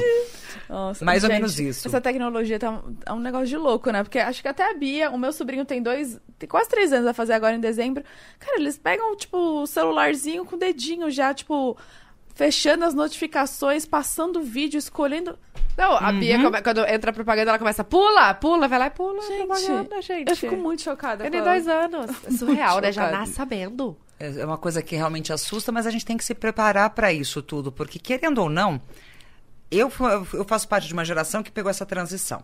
A turma que está chegando agora de 20, 22 foi quem começou realmente nasceu ali. E a turma do meu filho é, é quem já vive, respira e faz parte. Então a gente tem que se adequar. Eu não posso fazer como a minha mãe falava, ai, no nosso tempo não era assim, porque esse mundo tá, tá, tá, tá acabado. Não, não tá acabado. Cada fase, cada época, cada geração é uma novidade e a gente tem que Se acompanhar. A é, gente tem que se atualizar, certeza. com certeza. E tem que ter certeza, tem que ter segurança dentro da gente que os nossos filhos vão continuar fazendo algo a mais e depois os netos também. Nossa, falar neto assim dá até um negócio. Vai demorar bastante. Mas isso vai acontecer pra todo mundo. Super, super. Como que é você quando você tem que ir em alguma reunião de colégio? Eu tenho essa curiosidade. Como é que você Olha. faz? Ah, eu vou. Sou, eu- ah, eu sou a mãe do Lezinho. Tá, Aí- mas como que é lá do, do colégio? Assim, que dá aquela. Todo mundo fica, meu Deus, eu ia falar, gente! Sabe quem é cabia? Ah, o filho da Ana Hickman. Eu ia falar, eu ia falar pra todo mundo. e eu Olha, vi ela na reunião. Na escola onde ele está hoje, as mães foram muito receptivas e me, assim, foram muito, muito, muito incríveis. Não só as mães, os pais, mas as mães em especial, porque a gente acaba formando grupo com todas pra poder. Porque ele teve a mudança de escola. É, que a gente acabou saindo de São Paulo, indo pro interior, então ele teve essa mudança de colégio. Mas eu lembro da primeira vez que eu fui, eu e meu marido, os dois juntos, né? Pai, primeira viagem, chegando ali, tinha três anos de idade a criança. Sabe quando aquele silêncio? Porque acho que não só a gente, mas os outros pais também estavam com medo de perguntar qualquer coisa. A escola era inglesa, tudo era inglês. Então a gente tinha, primeiro, falar direito, para não tomar uma, uma chinchada da- de quem estava lá na frente da diretora, que era americana. É, e depois a vergonha de perguntar alguma coisa de errado, né? Porque não, vamos dar exemplo, né? Vamos fazer bonito. tipo, vamos fazer bonito. Aí eu não sei, de verdade, eu não sei quem estava mais nervoso. Será nós dois? Ou se eram os outros Os pais, ou a outros. situação toda. Mas foi engraçado. Era, Ah, tipo, imagino. silêncio absoluto. Ninguém perguntava nada. Tá tudo bem? Yes. Dúvida? Só- Não. yes, no. É só assim. Eu imagino, acho que ia ser essa também, tipo, não sei. Mas pra você colocar o. o... Eu tenho essa dúvida. É porque ele é uma escola totalmente americana, é isso? Ele começou, foi uma opção nossa, porque ah, quando a gente teve que escolher a escola do Lezinho para começar a ingressar na escola, Aham. a gente ficava pensando, poxa, o que a gente quer para o futuro do nosso filho? Bom, primeira coisa, eu quero que ele tenha a chance de poder escolher. Se ele quiser ficar aqui, ele fica. Se ele quiser ir para o mundo, ele está pronto. Então, eu preciso prepará-lo para isso. E conhecimento, estudo é uma coisa que ninguém tira da gente. É uma coisa que é uma conquista, é um valor que a gente não pode deixar isso passar. E como eu- a gente tem a possibilidade disso, escolhemos então ali uma escola internacional com uma, uma- um embasamento de filosofia inglesa, de comportamento, enfim, aonde todos os alunos tinham tudo igual, a mesma mochila, mochilinha de pano, para não ter dis- diferenciação de quem tem o quê. É, Nossa, amei. foi muito, muito, muito bacana. A dificuldade que nós encontramos ali no começo foi a barreira da língua. Porque pai e mãe, brasileiros, falo que em casa, português. A maioria dos colegas, mesmo pequenininhos, tinham outras nacionalidades dentro da escola também. Falou, poxa, mas como é que a gente vai ajudar no dia a dia para poder aprender, ter fluência e não ter essa dificuldade de. Porque a gente sabe como adulto o quanto difícil é você chegar num lugar e você não fala a mesma língua de todo mundo. Como para criança é muito mais fácil tudo. Mas aí foi um conselho que a escola na época nos deu, falou assim: "Poxa, já que a língua nativa de vocês é o português, escolham um de vocês dois para colocar a língua inglesa dentro de casa." Como forma de exercício. De, aí a questão Prática. é, de vez em quando, praticar como vocês falam, já moraram fora, falam bem. O meu marido acabou voltando, voltou a estudar para aperfeiçoar a língua inglesa. E a gente, desde pequenininho, sempre tinha isso. Mamãe fala português, papai fala inglês. Só que foi além dos estudos. A gente começou realmente. Acabou virando rotina. Tanto que até hoje, às vezes, algumas pessoas perguntam: mas por que, que ele fala só inglês com o pai? Por conta disso. Foi a necessidade da escola. E o Alê, que queria ajudar o filho ali, voltou também a estudar, a melhorar o vocabulário, para continuar. Tanto que em conversa comigo, ele não fala inglês. Se eu perguntar, ele vai me responder em português. Porque é algo que ele já entendeu. A mãe eu falo assim, papai eu falo desse jeito. Mas é muito natural, não é para ser mais ou menos ou diferenciação. Não, é realmente para poder ajudá-lo Pra a praticar. continuar. Não, isso é bom, né? Isso é ótimo ter o inglês ali fluente desde pequenininho, porque Eu achei tão bonitinho a primeira vez que a gente foi pra Disney, ele tiquitito, assim, bem pequenininho, olhava pra... Tinha uma menina que ele começou a bater papo, eu falei, Oh, meu gente, Deus. Como meu filho é inteligente, eu sou burra. Ai, eu quero que ele Ai, eu acho o assim. máximo. então ele fala inglês com o pai? Fala. fluente Fala. assim já. Sim, su- muito. Nossa, ele arrasa. Ai, gente. Eu tô vendo a Claudinha tentando falar... Peraí, o que foi? Desculpa que esse fone de ouvido, eu até tirei aqui. Do quê? Ah, O quê? presente. Pra gente? Sim! Cadê? Cadê? Sim. Cadê? Cadê? Eu amo ganhar presente. Pode dar presente aqui ao vivo, assim? Óbvio. Ah, muito Tá bom. doida? Não, foi ótimo ela fazendo mímica com a boca. Eu falei assim, não sei ler lábios. Aí eu isso sou igualzinha. A minha irmã fala assim, gente, disfarça. Eu não consigo disfarçar. não consigo, eu prefiro... Ela tirou um tudo. O quê? Gente, a gente ganhar presente Henrique. Desculpa, desculpa, desculpa. Peraí, deixa eu pegar o presente aqui, peraí. Pode ficar entre eu te entrego. Esse é o da Tatá. Ai, gente, está muito chique. Amiga, que chique. Este é seu. Obrigada. Que coisa linda. E este é o seu. Já vou abrir. Mas eu quero, na semana que vem, vão chegar, chegaram outras coisinhas, lançamentos, Tá. que ainda não chegaram a tempo para o pro programa de hoje, para o podcast de hoje. Mas eu quero muito mandar para vocês. Ai, eu vou amar. Ah, já posso abrir já, né? Fica à eu tô vontade. abrindo. Ah, eu adoro assim, presente ganha, o presente tem que abrir. Agora eu preciso falar. Seus esmaltes são um arraso. Ai, eu amo são também. um arraso. Ai, fico muito feliz de ouvir São isso. os óculos também. Muito Eu obrigada. tava falando pra Bruna quando a gente via... Luiz, lembra que a gente sonhava em ter o óculos Ana Hickman? Jura? Juro, quando a gente era mais nova, não é? Ai, que luxo! E eu tive um de grau. Era, de grau, armação. Aqui, amiga, olha aqui também. Gente, ganhamos um esmalte. Essa coleção nossa, best-seller de glitter, ela tem assim um brilho maravilhoso. A gente lançou tem uns quatro meses, é um espetáculo. Eu tô pensando qual cor que eu vou pintar já. Eu acho que eu vou passar essa prata em cima desse esmalte aqui. Ai, sabe que coisa é ficar o máximo em cima desse esmalte? Aquele douradinho do lado, porque ele fica mais transparente, um brilho maravilhoso. Dá só um, um brilhinho assim. Se fizer uma francesinha, então é espetáculo. Aquela já fica dando no palpite de como tem que fazer a unha. Eu amei. Qual que é o seu? a o seu? Agora, Não é hoje, não, eu não tô com o glitter. Hoje eu tô com o Chama Praia do Rosa. Foi uma coleção que a gente fez inspirada nas praias brasileiras. Ai, que legal. A gente, Olha, eu gosto sempre de trazer nomes e ideias diferentes, até mesmo pra ficar mais fácil Sim. de lembrar da cor. E, e essa aqui é um best-seller nosso que não, já são 10 anos fazendo esmalte. É tempo. Nossa, o, no Coisa do Pai tinha, né? Meu pai tem uma. trabalha com distribuição de, de cosméticos. E aí tinha o- os esmaltes. Então a gente, a gente usa os, os seus esmaltes há muito tempo. Tipo, muito tempo. A embalagem quadradinha. Nossa, foi o começo. Foi a segunda linha que a gente fez, a, a- a linha fashion, porque tinha o quadradinho mais altinho e depois uma mais chatinha. Que era uma, uma- que tinha uma fórmula melhorada. Só que aí depois a gente chegou à conclusão que era uma grande bobagem ter duas coisas diferentes. Foi quando a gente evoluiu para essa embalagem, aperfeiçoou a fórmula e aí a gente trouxe essa adaptação da, da, da tampa ter a mesma cor do esmalte, ter o anelzinho para ter essa diferenciação. E aí foi a evolução, quando a gente ficou bem chique depois disso. Bem chique, né? Gente, Olha, Esse é um primer maravilhoso por Glow. Tudo gente, de bom. Eu amei a embalagem eu amei vem, hein? pra área dos olhos. Olha, que- gente, a chiqueza disso. Onde é que compra?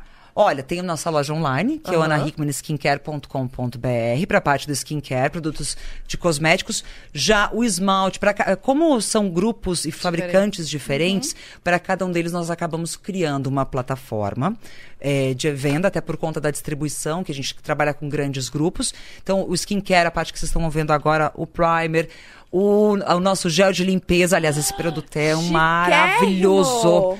É, e todo no creme do noturno, diurno, anahickmanskincare.com.br. Os esmaltes é anahickmanesmaltes.com.br. E a mesma coisa para maquiagem. Mas nós eh, criamos a plataforma depois que começou a unir tudo isso, que é a Ana Hickman Beauty, onde você se conecta com todas os- as lojas online da- dos produtos para poder facilitar também. Nossa, gente, Eu demais. amei. Gente, o cheirinho. Primer. Gostou? Eu gostei que ele tem Esse um, primer, um ele é.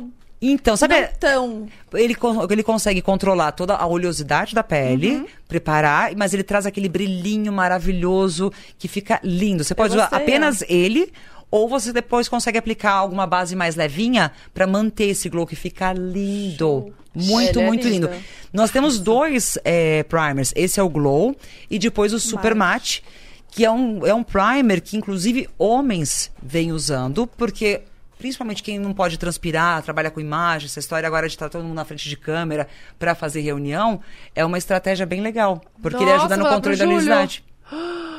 luminosidade. Pede pra ele Amei. experimentar. Eu vou ele- falar, vou falar mesmo. Gente, eu Nossa, e homem tem isso, né? De tipo, Tem. não quer usar maquiagem, mas não quer ficar com a pele. Exato, e ele ajuda muito. Oleosa. Muito, muito, muito. Esse hidratante aqui tem um glowzinho, não tem? Qual Ele- que é esse que você abriu O aqui? hidratante matificante, mas ele...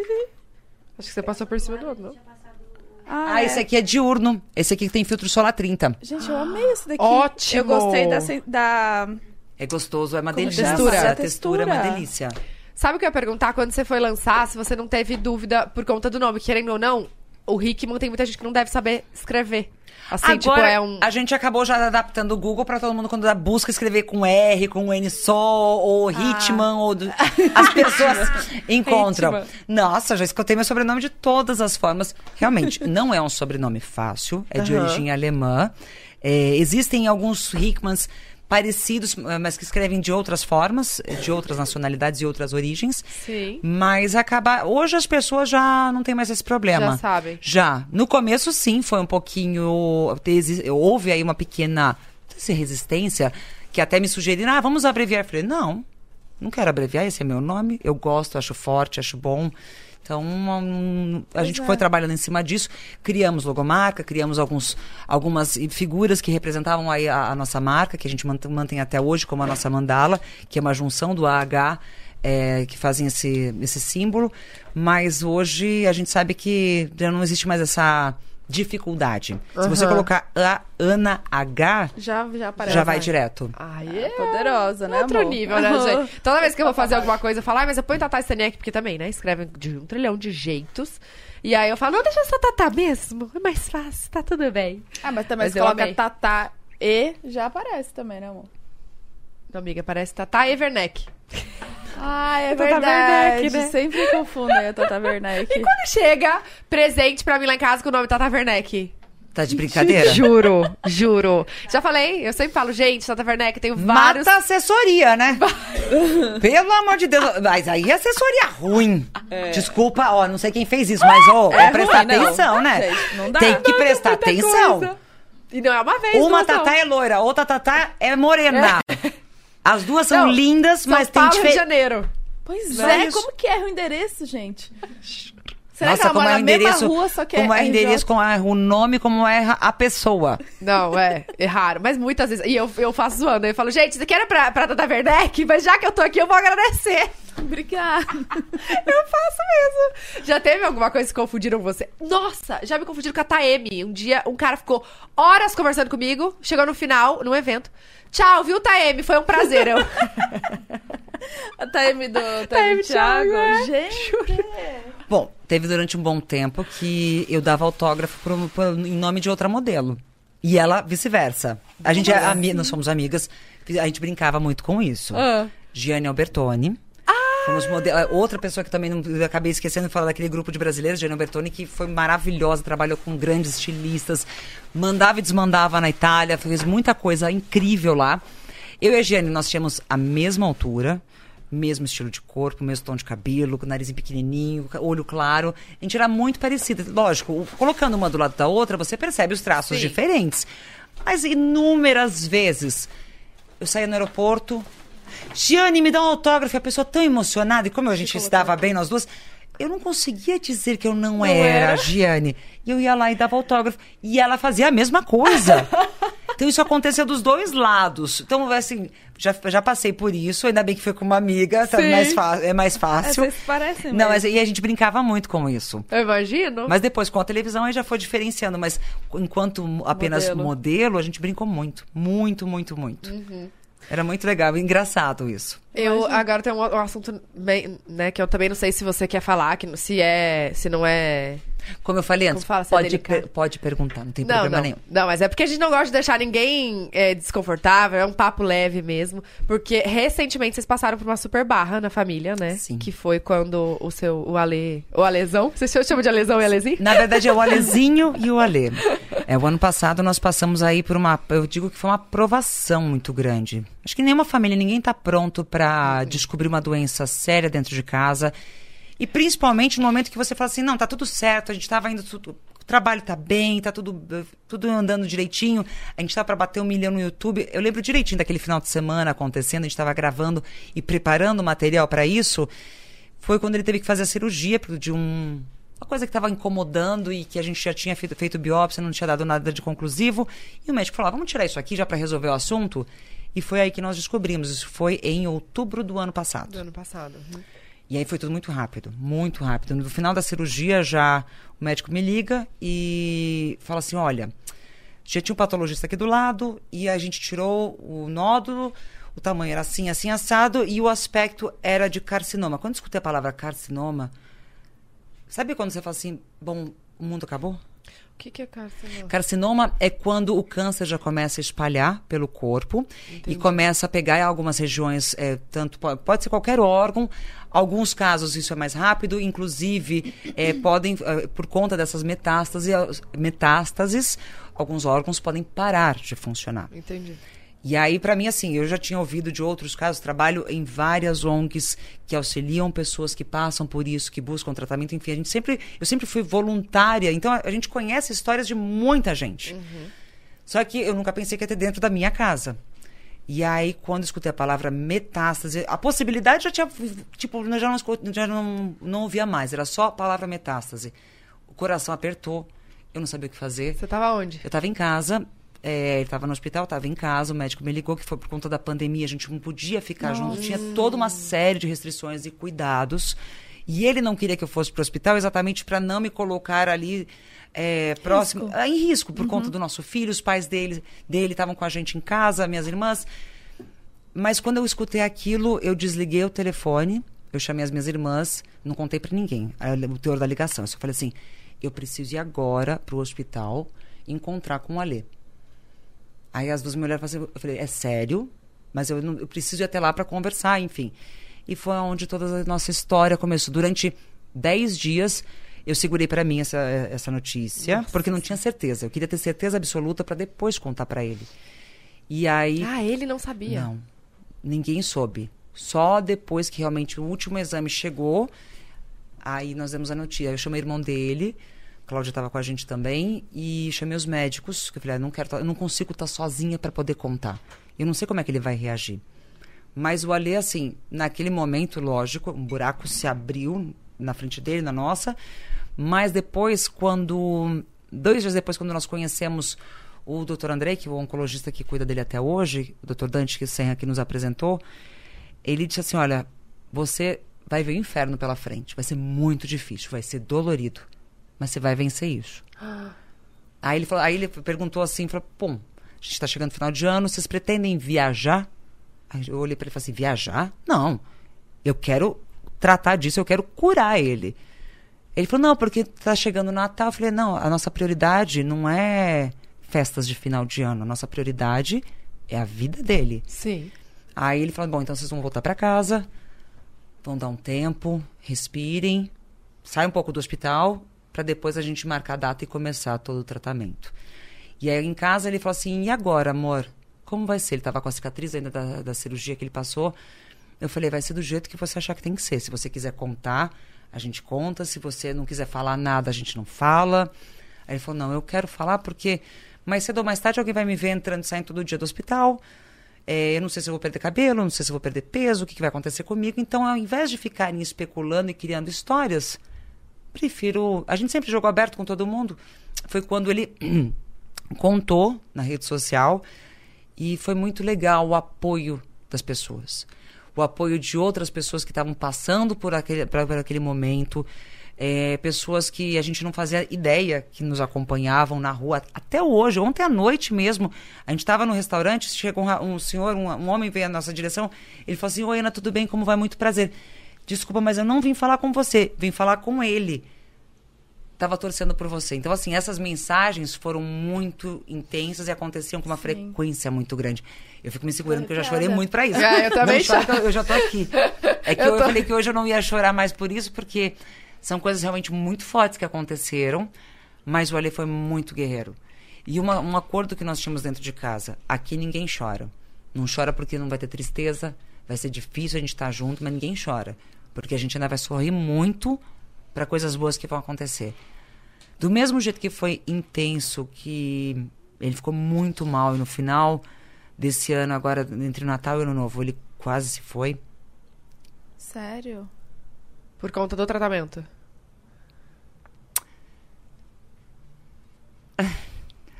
Quando a gente. Quando eu trouxe ele para casa no dia 7 de- de janeiro, é, ele tava. Ele tinha perdido bastante peso. O Ali tava quase com o meu peso. Tinha perdido bastante, tava com 70 e... E ele é alto também, né? Ele tá mais alto do que eu. Caraca. Perdeu muito peso, estava muito abatido, foi bem difícil. Vencemos a primeira etapa do tratamento, aí era esperar o exame para rastrear para ver se tinha alguma coisa. Ah, faz a primeira, a primeira foram, parte. 30, foram 34, 36 rádios, mais químio. Foram dois meses bem intensos, Uhum. aonde 20 e poucos dias ele não conseguia mais consumir nem água e nem comida via boca, foi por sonda. Porque realmente você, como o tratamento toda a rádio era pela, pela região do pescoço, ficava muito machucado, machuca demais. O tratamento é bem forte. Foi- no caso dele foi bem agressivo. Ele não perdeu cabelo, mas ele perdeu muito peso, muito peso. E esse era o maior medo dos médicos, porque a partir do momento que você vai perdendo peso muito rápido, você abre portas, porque sua imunidade vai caindo, a, a medicação que você toma também é muito forte e acaba fazendo com que você fique cada vez mais frágil. Aí tínhamos Covid, ele não podia arriscar ficar doente porque teria que parar o tratamento e começar tudo do zero. Não podia correr risco de pegar infecção, não podia pegar um resfriado, não podia nada. Foi difícil, mas o Alê, ele não parou nem um dia de trabalhar. Ele mesmo com a, com a, ele, vai, ele com o acessório inteiro, com tudo que ele tinha, ele ia, ele falava assim, eu preciso ir ao escritório, eu preciso saber que eu tô vivo. Então, assim, todo mundo fazendo home office no escritório, todo mundo foi para casa, ficava lá dentro sozinho, junto tinha uma na época uma enfermeira para acompanhá-lo enquanto eu estava no programa, mas era assim o tempo todo no WhatsApp, sabe? E aí, tá bem? Fez não sei o quê, tá não sei nada. E agora, como é que tá? Descansou? Conseguiu se alimentar? Conseguiu fazer não sei o que lá? Tomou medicação? E aí foi durante um bom tempo assim. E no começo, foi em fevereiro desse ano, aí ele voltou para fazer o exame, é um dia todo dentro do hospital. Aí vira de cabeça, de ponta cabeça. Quando o médico ligou, ele falou assim: rapaz, não achamos nada. Nossa. Primeira etapa vencida. Aí ele falou assim: ah, não é cura total. Aí a gente falou: tá tudo certo, é curou. Tá, acabou, chega. Ele, a gente sabe que existe um longo percurso pela frente. Todo paciente de- oncológico, ele nunca vai ter alta. Essa é a verdade. Os médicos são muito claros nisso, porque o corpo, assim, a partir do momento que aconteceu uma coisa, pode ser que no futuro outras aconteçam, mas o quanto antes você souber, melhor você pode tratar. Por isso que uma das promessas do Alê e que eu ajudaria a cumprir, a gente já fazia isso, mas a gente faz ainda com mais intensidade hoje. Ele fala assim: se eu tiver a bênção da cura, eu vou tentar mover todos os meus esforços para ajudar todo mundo que também precisa porque é difícil. Para ele foi fácil, de uma certa forma, porque ele tinha condições financeiras, ele teve bons médicos, bons hospitais, mas não é todo mundo que tem isso. E é uma doença muito cretina, muito cruel. Não importa seu endereço, não importa a sua idade, é muito difícil. E as coisas. Eu acho que o momento mais difícil de todos foi quando ele estava para ter alta que a gente saiu da semi-UTI, porque ele passou muito tempo na UTI, depois foi para semi, e dali ele foi para um andar ah, de pacientes oncológicos, e ali você vê e escuta de tudo. Eu lembro de um dia que uma família, dois quartos para frente, eh, não podia ter muita gente entrando, era uma pessoa por, por familiar, de repente você vê uma quantidade grande de pessoas entrando e chorando. Estavam indo ali para se despedir. Eu falei, eu não vou passar por isso agora eu não vou, eu posso chorar por outras coisas, mas por isso hoje não. E vou falar o seguinte, que tem muita, eu falo que algumas situações te fazem olhar para a vida de uma forma e dar mais valor. Eu tive algumas. Eu falo que meu anjinho da guarda já trabalhou muito na vida, viu? Viu? Só que Ele eu é não posso. Eu, eu não posso, eu não posso dar folga para ele tão cedo. Mas a gente começa a olhar para a vida e ver que realmente o que mais importa é você viver intensamente aquele momento que você tem ali na sua frente. Se você está com vontade de fazer aquilo, vai lá e faça. Se aquilo te faz feliz, não importa que o mundo diga para você, seja feliz. Esse é o mais importante, acho que pelo menos uma coisa que sempre foi para mim foi muito esse aprendizado muito forte. E quando o Ale teve essa notícia dos médicos da cura, falei, bora viver. Aí quando começou a ficar xarope de novo, rabugento e tudo mais, eu falo assim, agora a gente voltou ao normal É de isso, novo. é. A cada, a cada de tempos em tempos, os- o medo volta a bater quando a gente, quando ele precisa voltar para o hospital para fazer o exame. Faz É de parte. quanto tempo que ele tem que fazer exame? Os próximos cinco anos a gente é um período de a cada três, quatro meses. Aí depois, conforme o médico vai levando uma, uma espécie de Alta ali. alta, aham. vai aumentando esse período. E o que que era? Era... Porque é, é câncer de... Ele teve um. é, foi um. é, foi um carcinoma que começou na base da língua, só que qua- foi descoberto por conta dessa metástase, metástase que estava no linfonódulo no pescoço. Que é o nosso sistema linfático, tava para, parou, estacionou ali. Mas como que ele descobriu isso? Ele sentiu alguma dor? No final de 2019, a gente estava com, uma- com os amigos na praia e ele te- começou a ter um inchaço no pescoço. A gente achou que era cachumba, foi ao médico, tratou, fez tomou antibiótico. Passou, ok. Passou o tempo, virada de, de ano, ano novo, voltou a piorar. Voltou a tratar, foi pro otorrino, foi acompanhando. A voz dele foi ficando rouca cada vez mais. E a gente acompanhando. O otorrino fez biópsia e falou assim, Alexandre, a gente tem que, eu acho que dar uma investigada melhor nisso. Não aparecia uma coisa, não aparecia outra. Todos os exames não mostravam o que estava ali. Até o dia que o médico falou assim, olha, o único jeito, vamos tirar isso logo. Vamos, lá, vamos fazer a cirurgia retirar, pra, aí depois a gente manda para biópsia para entender o que é, mas só para também já acabar com esse problema. Aí... Ainda bem que nós fizemos isso. E sabe como é que é homem, né? Tá sempre fugindo, Fugindo, sempre nossa. fugindo. Só que a gente tem que ficar junto, porque realmente saúde não espera. Não. A gente tem que cuidar, tem que fazer check-up, tem que fazer autoexame. E isso vale para homens e mulheres. Essas campanhas todas que a gente tem agora no mês de dezembro, dezembro é o laranja, que é o câncer de pele, a gente precisa falar a respeito disso. Outubro, câncer de mama, depois no, novembro azul, câncer de próstata, e tantas outras coisas que acontecem. Não é à toa, é porque a gente tem que sim ficar batendo nessa tecla e relembrando as pessoas que a gente precisa se cuidar. Nosso certeza. corpo é uma das coisas mais preciosas que a gente tem. E se a gente não cuidar, passa.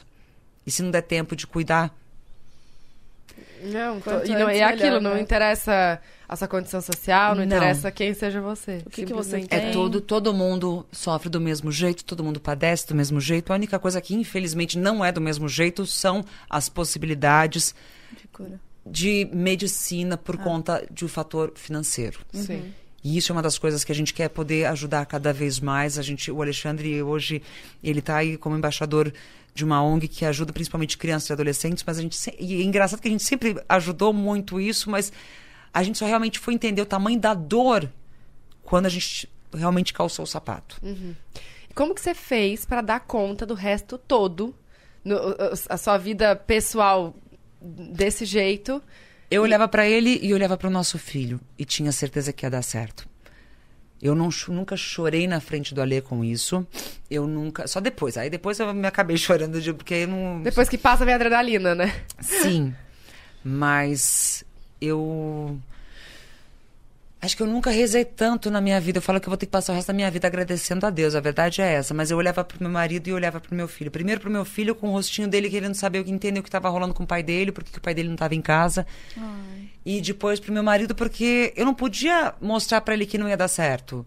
Se ele tinha certeza que ia dar certo, eu tinha que estar junto com ele, assim como ele sempre esteve comigo. Você tinha que estar forte ali, né? Se Ter será resistência. forte, se não era, mas se ele não estava chorando, eu não tinha o direito de chorar. Sim. Se ele, se ele tivesse, se eu tivesse no lugar dele, ele faria o mesmo por mim. Também estaria ali junto comigo. Ai, mas é admirável. Acho que assim, o, o- a volta por cima que vocês deram foi tão. O texto que vocês postaram, tudo como é que foi o- Nossa, é. o, final, acho que deve ter tirado aquele peso das costas, de é respirar muito. aliviado. É engraçado que não passou ainda um ano disso tudo. A gente, na verdade, completou um ano que nós Desco- descobrimos, começamos o tratamento todo, mas no- do- da, da- da cura foi, será em fevereiro do ano que vem, até próximo do nosso aniversário de casamento. E parece que esse filme todo faz tanto tempo, tudo foi tão recente, mas do jeito que ele conseguiu se levantar, ele ainda tem algumas coisas e sequelas que ficam do tratamento, é, mas que são, se, torna- se tornaram tão pequenas Ah, perto de tudo, que fala assim, a gente precisa da vida, a gente precisa viver. E a gente quer fazer isso cada vez mais. É isso. Ai, mas a gente fica muito feliz com tudo que, que, que já se foi, que, assim, que veio a cura. E se Deus quiser, nunca mais a gente vai passar por essa experiência, porque Deus quer. Jamais, Deus jamais. quer que nunca mais passe. A gente vai lutar certeza. isso. Anjinho é muito forte. é muito bom. Nossa, mas parabéns pela, Obrigada. pela força, assim, porque eu acho que se, se você. Acho que você foi a fortaleza mesmo. Porque se É você isso. tivesse, não tivesse mantido isso tudo. Eu acho que foi todo mundo em casa, acho que todo mundo colaborou, mas a peça central mesmo, quem foi o grande, a grande força foi o próprio Alê, porque ele não parou.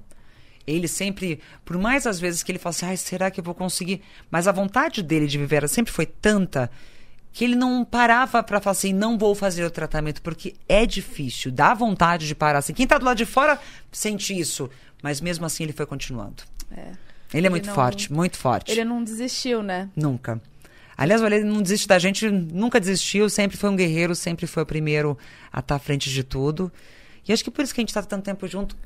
Ele, me agu- ele tá me aguentando, na ve- ele, é ele quem me aguenta. a família de vocês é linda. Não tem Obrigada. essa, não. Parabéns. Muito obrigada. E que só venham, assim, momentos felizes, alegres, família reunida. Amém, é o que a gente mais quer. boas. É que eu mais quero. Tanto que esse Natal pra gente tá sendo muito especial. Eu sou uma pessoa ligada no Nossa, Natal sim. muito. Vocês vão passar aqui? A gente São vai Paulo? passar aqui em São Paulo.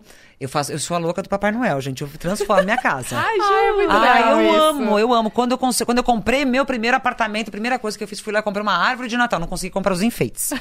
eu enchi ela de laço. Minha, minha sogra tinha uma papelaria e ela me deu um monte de, de fitas, umas fitas lindas.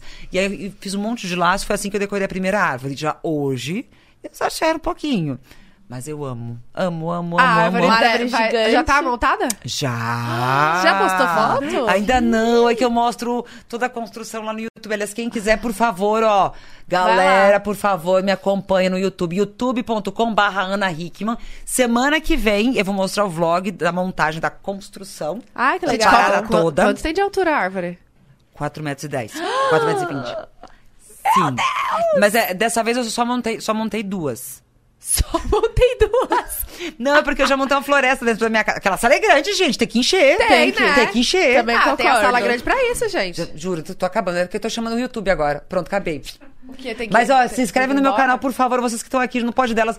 Vai lá. Ai, meu Deus. Por favor, assistir o vídeo, por Instagram. favor. Comenta, dá like. Só não dá dislike, por favor. Dá like. É tão simples. E compartilha com todo mundo. É tão legal quando compartilha. Sim, com todo é, o grupo de WhatsApp, do colégio, da exatamente. faculdade. É verdade. Ah, eu chamo todo mundo. Cachorro, papagaio, todo mundo. Pode, pode. Se pode inscreve participar. lá no canal Por dela, favor.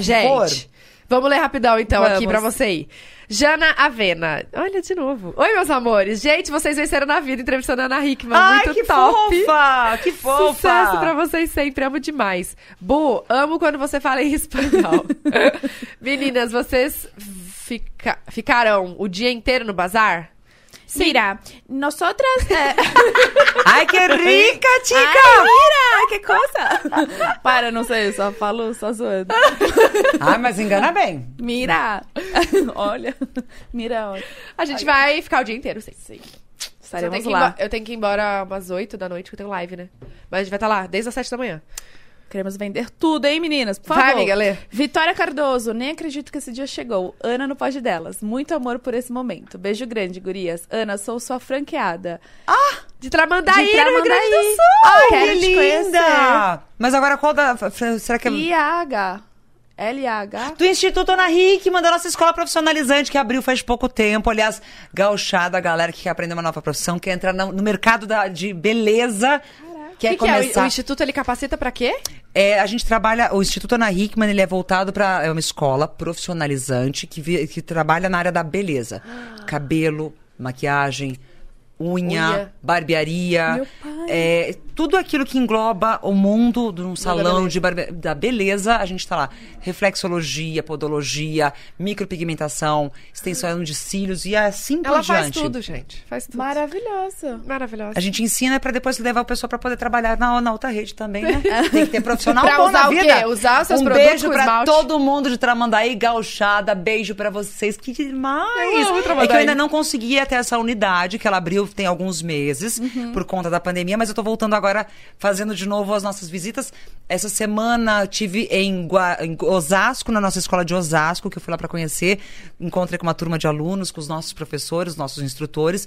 É, e também fomos para Vila Maria, que tem outra escola. Ai, que Olha legal. só. Quantas tem no Brasil, gente? Abertas em pleno funcionamento são 30. Tá bom pra vocês? É, amor. A gata é Ai, meu empresária. Deus. Próximo, Nicolas Gabriel. Oi, meninas. Minha amiga ama vocês e ama o podcast. Ela também é uma super fã da Maju Trindade. Vocês têm que convidar ela. Seria Concordo, tudo. fofo. Eu adoro ela também. Nossa saúde mental depende disso. Vocês É. são perfeitas. Beijos. Manda beijos pra Gipicelli. Gipsele, um beijo, amor. Beijo, Gipicelli. Você mandar também. Beijo, Beijo, Gips. Beijo! Meninas, eu. ti- Ah, Fabi Moreira. Meninas, eu tinha que vir aqui falar pra vocês. Vejo todos os episódios. Coloco pra rolar enquanto trabalho. Vocês são minhas companhias todos os dias. Amo vocês. Ai, Fabi! Que bonitinho, gente. É muito legal esses comentários. sabe? Amo demais. Muito, é muito demais. massa. Nossa, demais. Ah, acho que é a Isabela Ferreira. Sou fã da Ana há mais de 15 anos. Já fiz muita loucura pra estar ao lado dela. Ela sempre foi a minha referência e inspiração. Morro de orgulho. Te amo, Ana. Obrigada Que por lindo. tudo. Linda, Isabela. Beijo pra você, minha linda. Muito obrigada, viu? Lara Zamboni, que podcast maravilhoso com três mulheres gigantes que me inspiram a buscar meu espaço como mulher. Tatá, Muito já bem. sonhei umas três vezes que nós éramos amigas. Admiro muito vocês. Beijos, Ana, Tatá e Bu. Ai, Lara, a gente Que é bonitinho, amiga. sim. Eu só esqueci de te avisar, mas a gente é amiga. você não sabe? Agora você sabe, a gente é Vocês amiga. são brode. Muito bom, muito bom. Beijo, Beijo, pra obrigada. Beijo, Lara. É tu? Rose Buava. Oi, gente. Ah, uma publi. Estou passando aqui de novo para divulgar meu Instagram. Rose Buava. Dizer que sou psicóloga com ênfase em ansiedade e depressão. Atendo online. Beijos, meninas. Adorei. Rose. Muito bom. Aliás, depressão, ansiedade é a doença que Do todo mundo vem. Sim, a gente precisa ajudar. E tra Exatamente. tratamento online funciona assim. Atendimento online. online faz muito bem. Eu só Faz faço mesmo. online. Só online com a minha psiquiatra, meu psicólogo, tudo. É verdade. Camila Val Valtzer. Acho que é isso. Muito feliz em estar aqui. É publi também. Sigo as três. As, me- as meninas há muitos anos e a Ana desde o programa Hoje em Dia. Ai, que bonitinho. Gente, faz tempo, em 16 anos. É. Hashtag te amo, obrigada. Estou aqui para fazer publi do meu Instagram de promoções. É arroba quero comprinhas e é voltado para a mulherada. Muitas promos lá. Espero Adorei, vocês. quero comprinhas. Quero comprinhas. Que nome comprinhas. fácil. ótimo, muito Ótimo, bom. arroba. Gostei Acho que ela deve fazer um, um, um pente fino, assim, das promoções e postar lá. Muito deve ser bom. isso. Ah, adorei. Bom, vou Não entrar é? pra seguir pra poder conhecer um pouquinho mais. Verdade, arroba quero comprinhas. Sigam É lá. isso. Gente, muito obrigada! Ai, olha, foi um Ana, prazer. sério, prazer. muito, muito grande. Nossa, Ai, nossa. obrigada. Parabéns pelo trabalho de vocês, parabéns pelo pódio delas, por tudo que vocês vêm aí realizando. A galera que vem sentar nessa cadeira aqui. É dura, mas eu juro que a gente vai mudar. A gente tá indo pro maior, a gente vai comprar cadeira É com porque uma elas estão ricas, é só público que vem nesse negócio aqui, gente, é uma loucura! Tem que vir anunciar aqui sim, porque elas arrasam, Ai, arrasam obrigada. mesmo. Olha, desejo todo sucesso do mundo. Espero um dia poder voltar pra contar outras coisas. Eu não sei há quanto tempo a gente tá aqui, gente. Perdi, perdemos a, A gente hora. também, a gente perde toda vez. Eu só tô vendo o povo aqui até falando assim, chega, deu! Duas horas É, o e pessoal meia, tá assim, amor. ó, vai, ela precisa ir É embora. tipo hoje em dia, só que um pouquinho mais. É. Duas horas e meia que a gente tá aqui falando. Fala mais quando da cobra. Nem parece, né? Ainda bem que a Cláudia tá com uma máscara, que não dá pra ver o que tá fazendo por trás da máscara, porque... Ah, ela tá mostrando ali. Mas é bom demais poder encontrar pessoas assim pra poder bater papo, conversar. Sim. Conta. Opa, aquela pessoa. Gente, eu quase quebrei o estúdio algumas vezes aqui hoje. é que eu sou. Eu sou ó, tá vendo? É que a Pessoa gente tá grande. apertado, mas eu juro que vai melhorar. Não, é porque pessoas grandes têm esse problema de espaço, de estabanada. Quase arranquei o fio, quase levei o microfone, agora a caneca. Acontece. É Você normal. maravilhosa, Você é sério, incrível. obrigada. A gente não, você não sabe a honra que é pra Obrigada. gente ter você aqui. Pois de é. verdade. Ah, É. vocês podem me dar agora esse presente de volta participando lá do meu canal, né? Vamos! Vocês juram? Óbvio!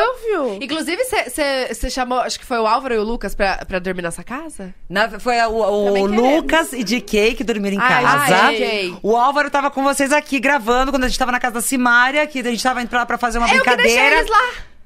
Mentira que você deu carona pra eles. É, Dei. Ela chamou Por a que gente que você não pra entrou? também. Porque eu fu- fui pra casa. é que eu não conhecia. Aquela louca, a casa da amiga, tu chamando a outra pra entrar. Eu não conhecia o pessoal lá, né? Eu Não, mas eu tô- eu tô- o pessoal todo mundo de boa, maravilhoso. Tá vendo? Tá vendo? Tá... Ó, A próxima vez, ó, Eu vou. todo mundo lá em casa, Tá. vou chamar os meninos, vou chamar a turma toda. fechado. Eu posso dormir na sala. No Você sofá. pode dormir onde você quiser, você pode escolher o quarto, pode dar tour, pode ir na sala, onde você quiser. amei! É Eu sério tô- tô mesmo? dentro. Óbvio, só chamar. Tá- tá- Fechou? Ó. Ó, olhando Tá- no olho, ao, ao vivo aqui, registradíssimo. Pronto. A- a gente- juro por Deus que eu tô acabando com a gente. Ah, porque eu não queria perder essa tá chance. Vai que depois as duas correm. Não. É. Jamais. Chama- trato a é trato. gente Sério? Fechou. Então tá. Fechado. 2022 que me aguarde, senhoras e senhores. Obrigada, gente, por ter Gente. acompanhado a gente. Valeu, ó. Beijo. Link na descrição de Serenos, tá? QR Code na tela. Se Isso vocês mesmo. quiserem manter ali a mente mais tranquila, com mais calma. Vai ter que comer um brigadeiro. Por é porque favor, agora eu não vou falar serenos. mais, não tem mais problema de ficar com dente sujo. Dá licença, né? Fica à vontade. Beijo! Beijo! Beijo, gente. Obrigada.